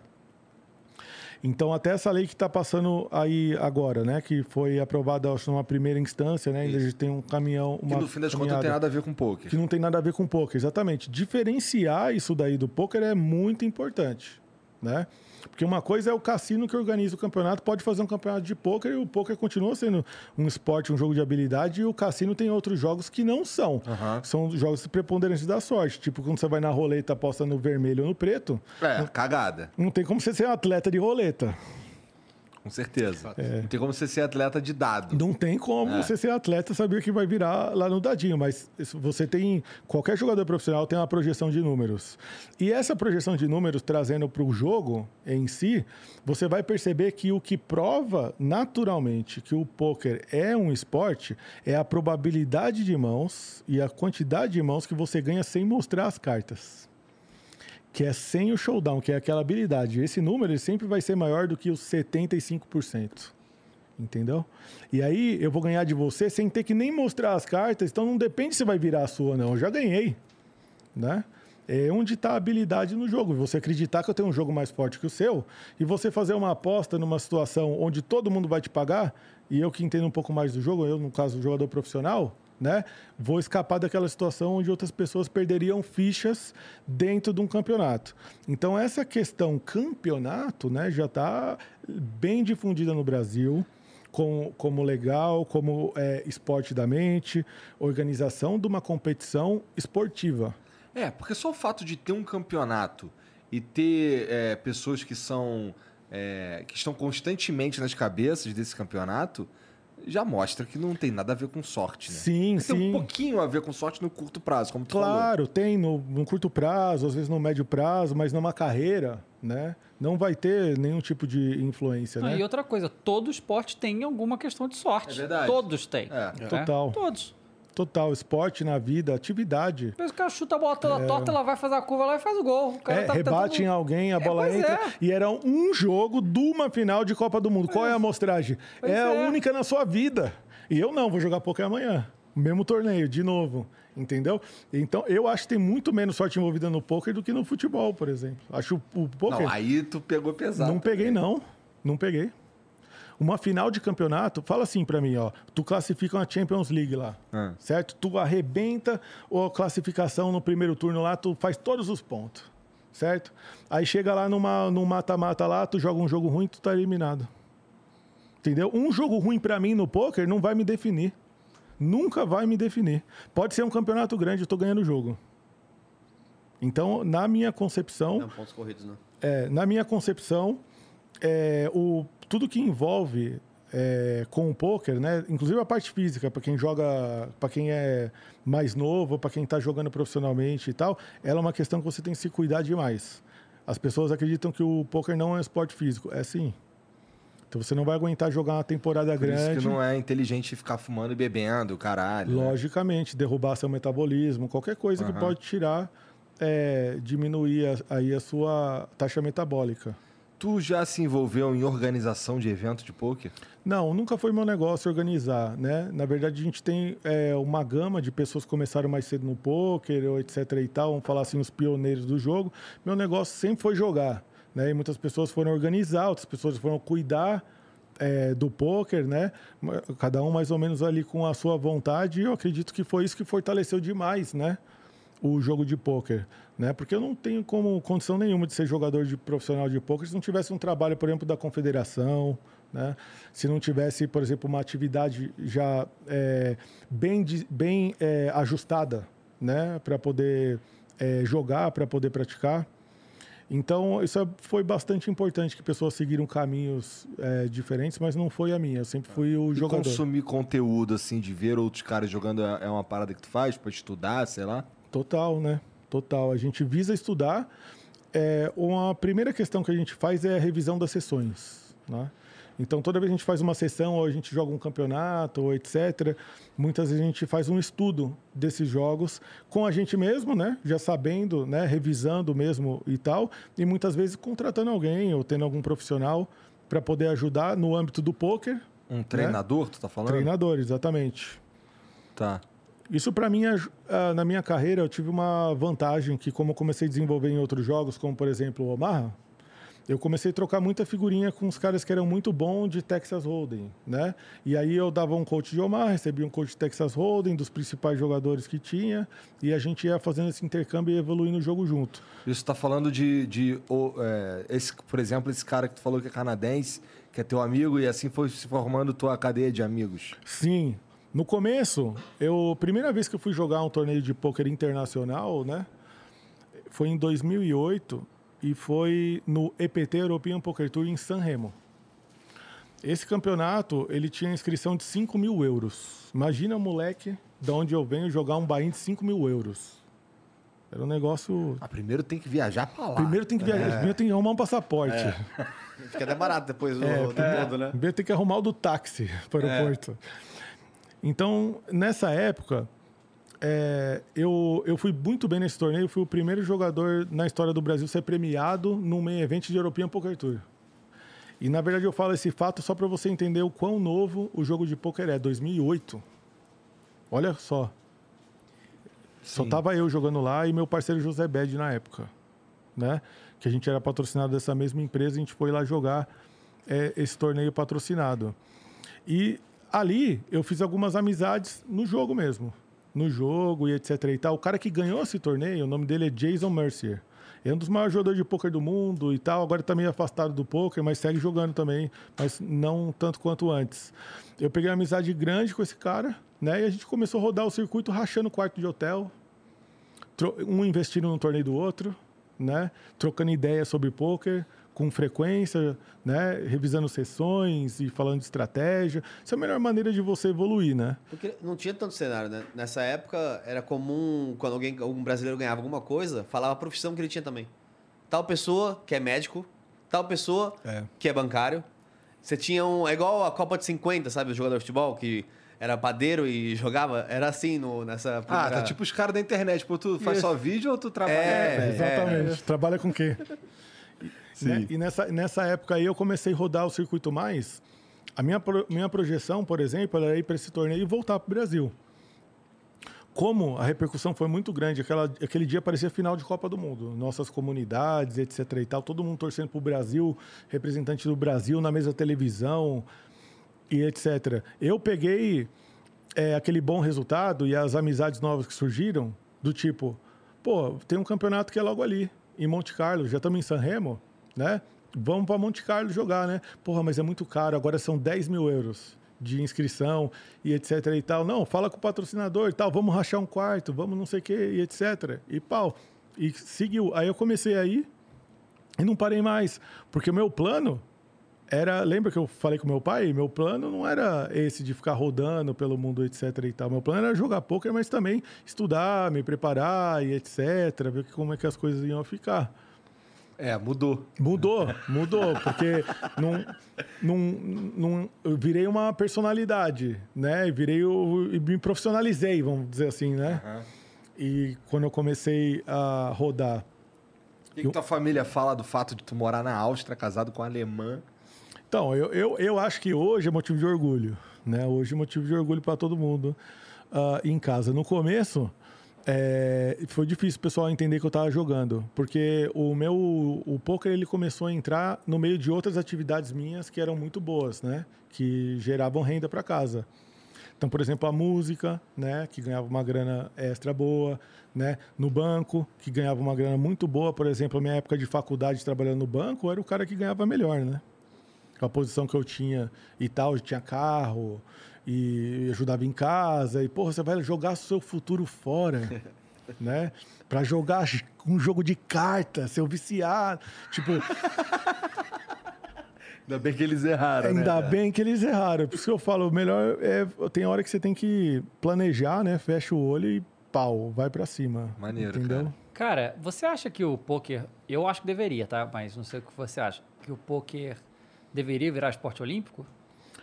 Ah, com certeza, É. com certeza absoluta. Eu, eu, eu tenho uma experiência com isso, né? Uma experiência muito boa com isso, na verdade. É, tiveram até hoje duas seleções brasileiras de pôquer. Eu tive a felicidade de participar das duas. Na primeira foi uma convocação extraoficial, né? Vamos ver quem pode jogar, né? Porque também não tinha essa quantidade assim de jogadores, né? Para participar do campeonato mundial de pôquer por equipe representando o Brasil. Aí na segunda não, já a confederação, vamos convocar os melhores jogadores e vamos para um, para um campeonato mundial representando o Brasil. Aí é nessa oportunidade que a gente teve de jogar, né, que foi em Londres, foi lá na London Eye, inclusive. Porra, legal. É, era, era um teste ali, inclusive, da IMSA, que é a International Mind Sports Association, para profissionalizar o poker e levar o poker para as Olimpíadas. Então a gente já participou de todo esse processo, né? Alguns esportes novos já entraram na Olimpíada agora e o poker ainda não. Mind Mas- Sports é interessante. O que, que, é- que, que, que outro con- é, esporte é considerado um Mind É Sport? xadrez, dama. Claro, xadrez, dama, bridge. É Dama? É. Não, o bridge, ele já, já foi esporte olímpico, inclusive, por muito tempo. Eu não sei o que é bridge. É um jogo de cartas, também não sei Isso. nada, só sei que já foi esporte olímpico, né? Eu também não sou especialista em bridge, mas tem um pessoal do bridge que veio pro poker forte. É que se É. o bridge foi pra Olimpíada, como é que o poker não vai, cara? Isso, Tem que e, ir. e do xadrez também, né? Existe essa colaboração, assim. Tem muitos grandes mestres de xadrez que tá arrebentando no poker hoje. Por conta desse raciocínio analítico, né? Capacidade de tomar decisão sob pressão. Então, conheço muita... Eu mesmo entrei no xadrez para tentar melhorar meu poker. Entendeu? Já sendo jogador de poker. Não quero ser jogador profissional de xadrez. Vou tomar um pau com certeza. Mas eu tô melhorando. Tô entendendo, né? Os Tu conceitos joga um que xadrez me ajudam. sacanagem, quando- Jogo xadrez de sacanagem e tal. De. O cara, de, o cara é lenda no Hearthstone, de cara. brinks. É, não, lenda do não, não. Hearthstone, cara. Mas é verdade, eu não sou bom jogador de xadrez, não, gente. Não sou. Exceto um dia na live lá que eu fiz três jogadas brilhantes, mas. exceto essa data, exceto essa data. Mas foi na sorte também. Foi Vou sorte botar ele pra jogar com o. Cricor, então. Não, não dá. Você tá louco. Ele vai passar o carro 200% das vezes. Mas a, a ideia de, do, do esporte olímpico é um fato, né? Na- eu, eu acredito que isso vai acontecer. Eu não sei se vai ser na minha geração. Tomara que seja, É, cara. Mas Tomara eu seja. prefiro acreditar que eu ajudei, que eu ajudei a abrir, pavimentar e junto com uma galera enorme, né? Porque quando eu falo eu, eu falo, eu falo a comunidade do poker. E né? existem outros e todo caras... mundo que tá no poker aí desde cedo lutando igualmente para dando a cara para bater Sim. e levando o nome do esporte para frente. Existem outros jogadores, assim, que levam a, ou levam a vida de jogador que nem você no Brasil que tenham que tem assim uma expressão legal e tudo mais? Ah, existe uma enormidade, É? na verdade. É, o Brasil hoje é a terra do poker mesmo.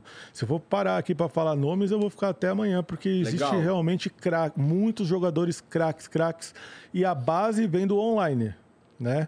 O Brasil hoje no ranking de poker mundial é mais de 50% tá no top 5, top 10 lá, Caramba. entendeu? É, É do Brasil. impressionante. Muito foda. É. Eu fico bolado porque como é que eu não sabia disso? Não, o Brasil é muito forte nisso. Agora, a questão de rodar o circuito mundial já é outros 500, porque é uma disposição diferente, entendeu? Às vezes a opção do jogador, o cara fala, pô, vou jogar online, porque o meu jogo encaixa aqui, eu posso jogar de casa, eu tenho uma amostragem grande para jogar online, não quero ter essa variância de jogar poker ao vivo, de ter menos torneios para eu poder participar e etc e tal, é uma opção. Né, muitas vezes do jogador. Eu muitas vezes, assim, durante a minha carreira, fui o único jogador brasileiro a participar de um campeonato. Tava lá, só tinha eu jogando, mas muitas vezes não. Muitas vezes tinha uma legião de jogadores brasileiros participando desses principais campeonatos do mundo, principalmente os major tournaments, né? Bahamas, Las Vegas, Monte Carlo, principalmente se você pode classificar online, aí vai uma legião muito grande de jogadores brasileiros. E eu te falo, hoje tem uma gama de jogadores que, que não só por figurar no ranking, mas realmente estão no topo do, do poker mesmo. O Brasil realmente desenvolveu para ser um dos principais. O brasileiro é muito inteligente, né, cara? Ele pega rápido as coisas. Dá, é bom de dar Pega- seus pulos, né? É, pega rápido as coisas. E nós estamos só começando, né? Eu Tomara. acredito que o poker é embrionário. Não, aqui. totalmente só começando, eu acho mesmo. Porque acho que por, por muito tempo ficou meio marginalizado, né? O poker. Isso, ficou exatamente. tentando se, se associar com essa coisa de jogos de azar. Tanto que a gente teve, tinha que discutir, tipo, não, não é jogo de azar. Então acho que por isso talvez você não, não tenha esses nomes tantos, mas, pô, o Federal, o Decano, um mon- monte de gente aí que trabalhou pra Não, cacete nos se você for pra- falar, se você for falar é, hoje, é, os brasileiros são muito conhecidos fora do país, né? Mas não tem um reconhecimento próprio do próprio país, né? Então lá fora os caras respeitam muito e aqui dentro muito pouco. Entendi. Eu acho que a gente sofre com isso culturalmente em É, geral. Muita coisa, né? com qualquer, com qualquer coisa. Mas se tu tá passando numa imigração nos Estados Unidos, o cara fala, tu joga poker, e o cara, caraca, vai, boa sorte, não sei o que lá e tal. É outra, é outra vibe, né? Conheço o cara, é jogador de poker, e não sei o que lá e tal. E aqui as coisas são diferentes. Pô, independente de qualquer lugar, assim, qualquer campeonato que tu vá, eu, eu tenho dificuldade de acreditar que tem um lugar mais foda pra jogar poker do que Las Vegas, cara. Olha, mano, eu também já parei pra pensar nisso daí. Mas alguns momentos são. é, dá pra competir. É. É, a primeira vez que eu joguei em Monte Carlo, é um cassino super luxuoso e ele fica de frente pro mar, né? Nem sei qual que é o mar lá de 007, Monte Carlo, de tipo, Mônaco. Meio é, É, lá. me veio esse É. negócio, assim, eu fiquei meio emocionado quando entrei no salão, entendeu? E aí tem uma parada muito foda, que, que ele é de frente pro mar, né? Que mar que é ali em Mônaco? É Mediterrâneo? Sei lá que mar é. boa pergunta, ajuda nós. Aí os caras abrem a, a janela do cassino assim, a a- só a cortina de frente para aquele marzão, tu sentado jogando pouco. Nossa, cara, subiu um negócio assim. Um, um dos momentos especiais, assim, quando isso aconteceu. Maneiro. Entendeu? Eu, quando tive também é, jogando na Austrália, que eu sempre quis jogar na Austrália. Quando eu fui para Melbourne jogar, eu tive uma experiência muito top. Melbourne tava, assim, já tive essa experiência algumas vezes com alguns atletas, desde futebol, desde é, música e tal. Os caras, porra, tu tá aqui na minha cidade, vem me dar uma aula. Entendeu? Pô, não sei o que lá e tal. Por exemplo, é, um, um dos grandes entusiastas do poker é o Bruno Soares, o tenista. Gente boníssima e joga muito bem. E eu tava lá em Melbourne para jogar o campeonato, ele, pô, vou aparecer aí para torcer para você. Colou lá, ficou lá torcendo, não sei o que, lá. Pô, foda. vem no meu jogo. Fui lá assistir o jogo de tênis dele, né? É um intercâmbio muito, muito massa. Foi um momento muito legal, tá ligado? Foi um momento muito legal, assim, que eu não vivi esse momento em Las Vegas, Entendi. entendeu? E esse momento, esse momento já aconteceu várias e várias e várias vezes, do tipo, tô no Panamá e, e, e recebo uma mensagem assim, ó, o Tito Ortiz do UFC quer que você treine ele, quer que você dê uma aula de poker pra ele. Aí eu vou lá, porra, fui lá ensinar. Porra, o cara é uma mãe. O Que cara, maneiro. o cara é um amor de pessoa, cara. Sensacional. Me, me convidou pra jantar e não sei o que lá. Eu dei uma blusa pra ele. Aham. Na época não tinha marca, era uma blusa normal, que era uma blusa rosa que ele gostava. Ele foi pra coletiva de imprensa com a blusa, virou meu parceiro. Eu sou todo, mais um cara que eu sou antagônico das paradas dele, das coisas que ele acredita lá. Eu sou o inverso, mas nós temos uma amizade bacana, né? Humana. E o poker me deu essa oportunidade. Imagina que eu vou jogar com o Ronaldo, jogar poker com o Ronaldo, com o fenômeno louco. lá nas Bahamas. É, é foda mesmo. Você tá louco, É cara. foda. Nunca na vida. O cara é ídolo. Ídolo mundial. Tu sentar na mesma mesa que ele e poder competir de igual para igual no campeonato e falar: aqui eu vou te pegar. aqui eu vou te pegar, legal.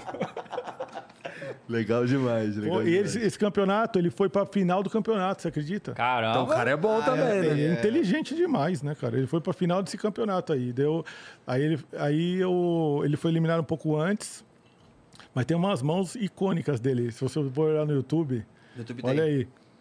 PCA Bahamas. Nossa, sensacional. E o que ele trouxe, né? Esse é um momento legal também de agradecer toda essa galera, cara. Porque essa galera que associou o nome ao esporte, né? Que deu a cara para bater. Assim como toda a comunidade do poker, a galera que começou lá atrás, que luta pelo poker, todos os profissionais, né? É, pessoal da confederação e etc. Agora, esses caras validaram demais o esporte, né? De você pegar um Ronaldo da vida, de você pegar um Neymar, de você pegar a Malra Image, entendeu? De você pegar essa galera que adora jogar poker e Brinquei fala... um pouquinho com a Marra eu jogo no, poker, tá ligado? VSOP. Eu, tava eu, a Marra Imagem, tava o Dentinho. que jogou no Dentinho. O. Vamp, lembra? O O Vamp. Vamp, é, tinha uma galeraça Vamp é lá da hora. jogando lá. Ah. Então, e assim, mas eu sou muito ruim. Ou eu digo que sou muito ruim, É. entendeu? E, essa- e- e você é mais uma dessas pessoas nesse hall, levando o poker para as pessoas que não conhecem também. Isso É. é muito sensacional, cara. É Isso legal muito mesmo, é sensacional. legal, é- Entendeu? é. A sua parte daqui já dentro do esporte já está na história. Já está Não, na aí história. foi um pouco longe Não, é também. verdade. Nós estamos começando, cara. A gente Começando. tem muita coisa que fazer Tá, ainda. é, tem que regulamentar verdade, a gente tá todo esse começando. negócio. Tem que jogar essa porra para frente, porque o poker é um negócio que, assim, vai gerar emprego demais. Vai. É, uma, é um mercado demais. Desde os dealers, a gente tem os melhores dealers do mundo, estão no Brasil também. Diretor de torneio, organização de eventos, o brasileiro faz isso daí, assim, vai num evento aqui, vai num BSOP da vida e vai num torneio lá fora, você vai falar que talvez aqui é melhor organizado, Maneiro. entendeu? Não duvido, não. Então tem um mercado enorme para poder conquistar mais pessoas conhecendo. E elas podem ter o que elas quiserem do poker, né? Existe um cenário também de é, ricos excêntricos ou não? Que, tipo assim, já tem, você falou do jogador de futebol, acho que imagino que esses, por exemplo, que são conhecidos, também é legal você se aproximar e tal. Mas tem aqueles que são só ricos e querem que você participe de um torneio, e aí você vai lá para coletar um pouquinho de dinheiro ou não? Tem, isso acontece toda hora, isso é fato. Eu já participei de vários jogos que os caras convidam, né, pra ir jogar, eles falam o valor do jogo, eu falo assim, porra, eu, eu sou jogador de poker, você é empresário do não sei o que, não sei o que lá. É muito fora da realidade, né, o que os caras estão fazendo. E muitas vezes o jogo é bom pra mim, pra falar a verdade, porque os caras não sabem jogar direito, ou são entusiasta do jogo, né? Eu, Dá pra tomar as fichinhas. é, dá pra tomar umas fichinhas. Então, já participei de alguns jogos assim, jogos privados, desde celebridade ou mesmo uma galera que não é, né, celebridade, mas está no âmbito empresarial, né? E tem muita grana e gosta dessa emoção, né? De ganhar, ganhei do Mojave. Se eu perdi, tudo bem, Mojave profissional, perdi pra ele, pra você não. Os caras fazem essa brincadeira aí. Nos Estados Unidos isso é muito forte, né? Tem até o donos de time lá de basquete jogam. Mano, em tudo. No Brasil já é, já é realidade isso daí também. Mas é, lá os caras adoram jogar pôquer, assim. Já era atividade dos caras, né? O Ronaldo mesmo já falou isso, que jogava pôquer na concentração, desde a época do PSV, se eu não me engano, e tal. Mas nos Estados Unidos é o país do pôquer. Então, os caras têm isso daí como é, rotina. Eu lembro uma vez, uma história muito massa, cara, que é, eu tava. O, o, o camisa 10 do Palmeiras, o Moisés, uma vez ele me chamou e falou assim: pô, quero aprender um pouco, cola aí e tal, não sei o que lá. Puta, pensa num cara gente boa. Você vai lembrar desse cara. Nossa, gente boníssima. Ele pegou e me convidou para ir na concentração jogar poker com os caras. Entendeu? Aí era um jogo que, tipo assim, eles estavam numa competição que era Libertadores, aí tinha um outro jogo que já estava classificado, não sei o que lá. Aí o técnico pegou e falou assim: pô, esse moleque do poker, traz ele aqui no jogo que precisa ganhar, não nesse jogo que não vale nada. Nas brincadeiras, nas resenhas, assim, os caras já reconhecendo o poker como uma atividade bacana, entendeu? é, me abriu as portas para poder treinar, né? Para poder palestrar nos clubes, nas empresas e etc. Isso, então isso já é uma, um- uma coisa que acontece muito no Brasil. Já acontece direto. Entendi. Maneiro. Ô, Jean, tem mensagem aí pra nós? Tem algum vídeo? Tem algum áudio? Tá. Peraí que eu vou pegar aqui. Tu não quer ler a primeira aí pra mim, não? O Brunão Souza mandou: Salve, salve família, tudo show? Mojave, você é brabo demais, mano. Participava, é, participava do poker de quartas de uns amigos, mas agora trampando com a família Flow, com orgulho pacas, não consigo ir mais por conta do horário. Qual poker online pra for fun você indica? Nunca tive contato. Geigerzão, valeu pelas dicas e força. É, top. Da hora, mano. Obrigado, José. Ô, Brunão, satisfação, mano. Obrigado aí pela moral. É, cara, vou indicar pra você.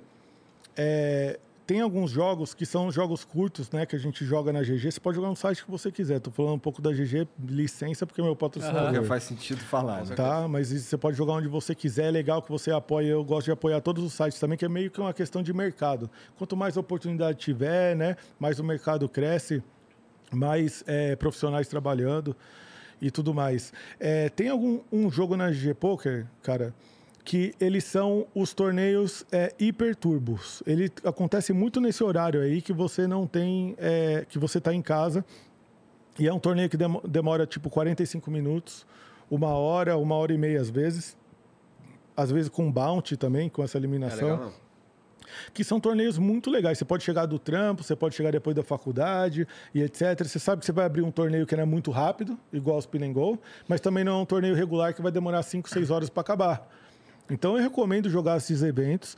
E tem um outro torneio na GG que é muito legal que você não paga para jogar. Ó, não paga. Não paga comissão para o site para você poder jogar.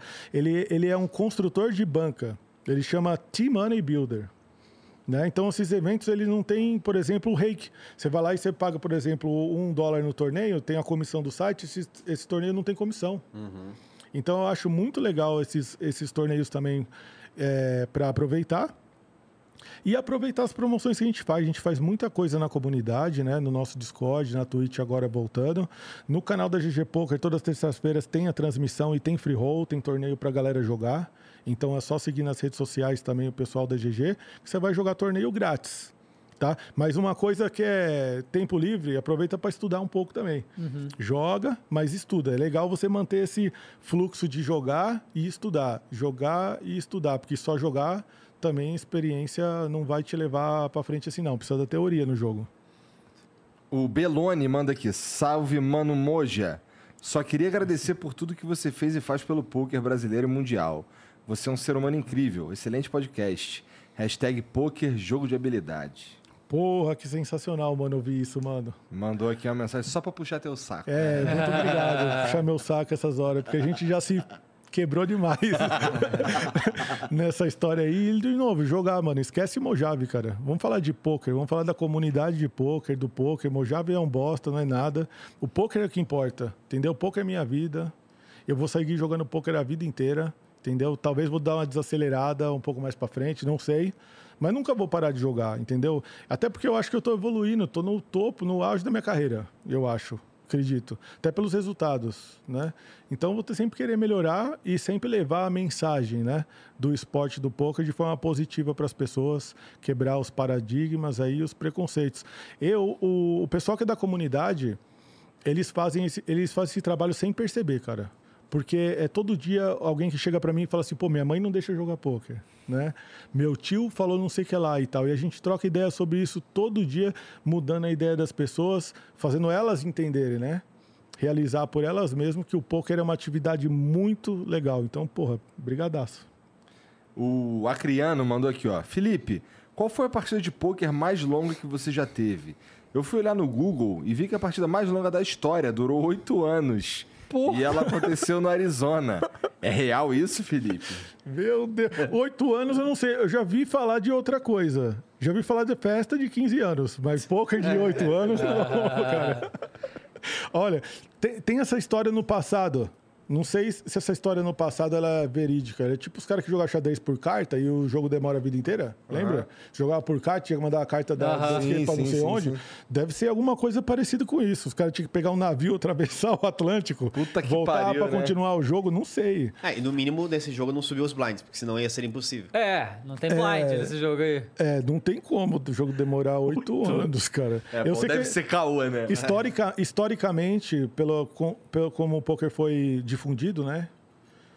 É, eu dei uma estudada nisso e dizem que o jogo, por exemplo, na época, o jogo de poker teve esse nome que veio do francês, que era poké, e depois foi difundido nos Estados Unidos, na época da, que os principais jogos eram feitos ali na região do rio Mississippi. E, e, etc e tal, que Las Vegas não é o berço do poker, depois Las Vegas foi criada, né, e virou a capital do jogo e tal, e nessa época tem muitas histórias de, jo de jogos é, bastante tensos assim. Um cara que conta muito essas histórias, que está hoje no poker ainda mais ou menos, né, é o Doyle Bronson. Doyle Bronson é uma lenda mundial do poker, tem quase 90 anos de idade. Caralho. Campeão mundial de poker, é um cara que Dono de time, né? Ele. já foi dono de site, inclusive. Já teve o time dele, Bronson, etc. O filho dele é o Todd, amigo meu, joga poker pra caramba também, né?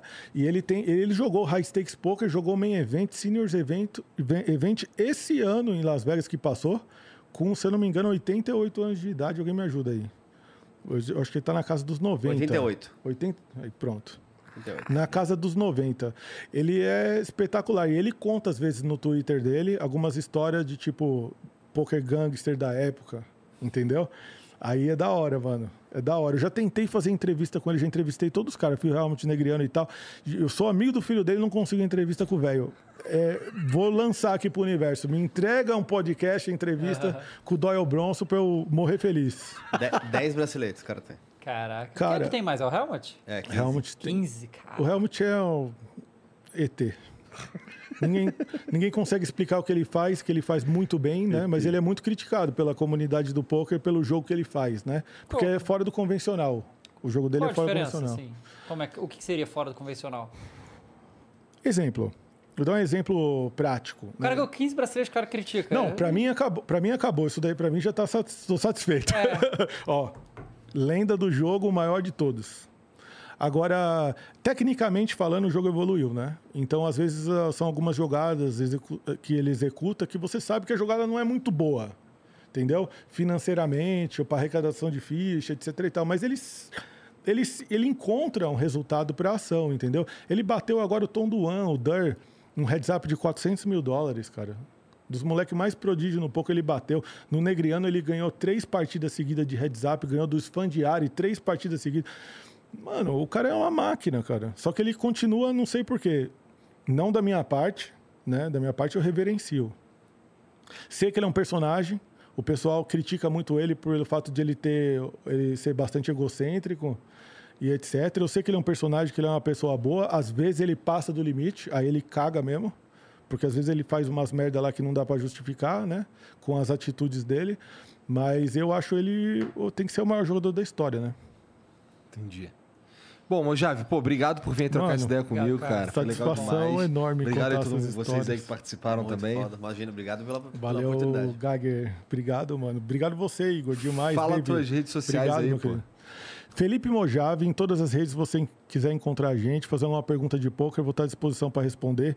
Eu estou sempre conectado com a minha galera, para mim é uma satisfação enorme ter vocês lá. E obrigado mais uma vez por dar essa oportunidade, esse espaço aqui, não para mim, mas para o poker.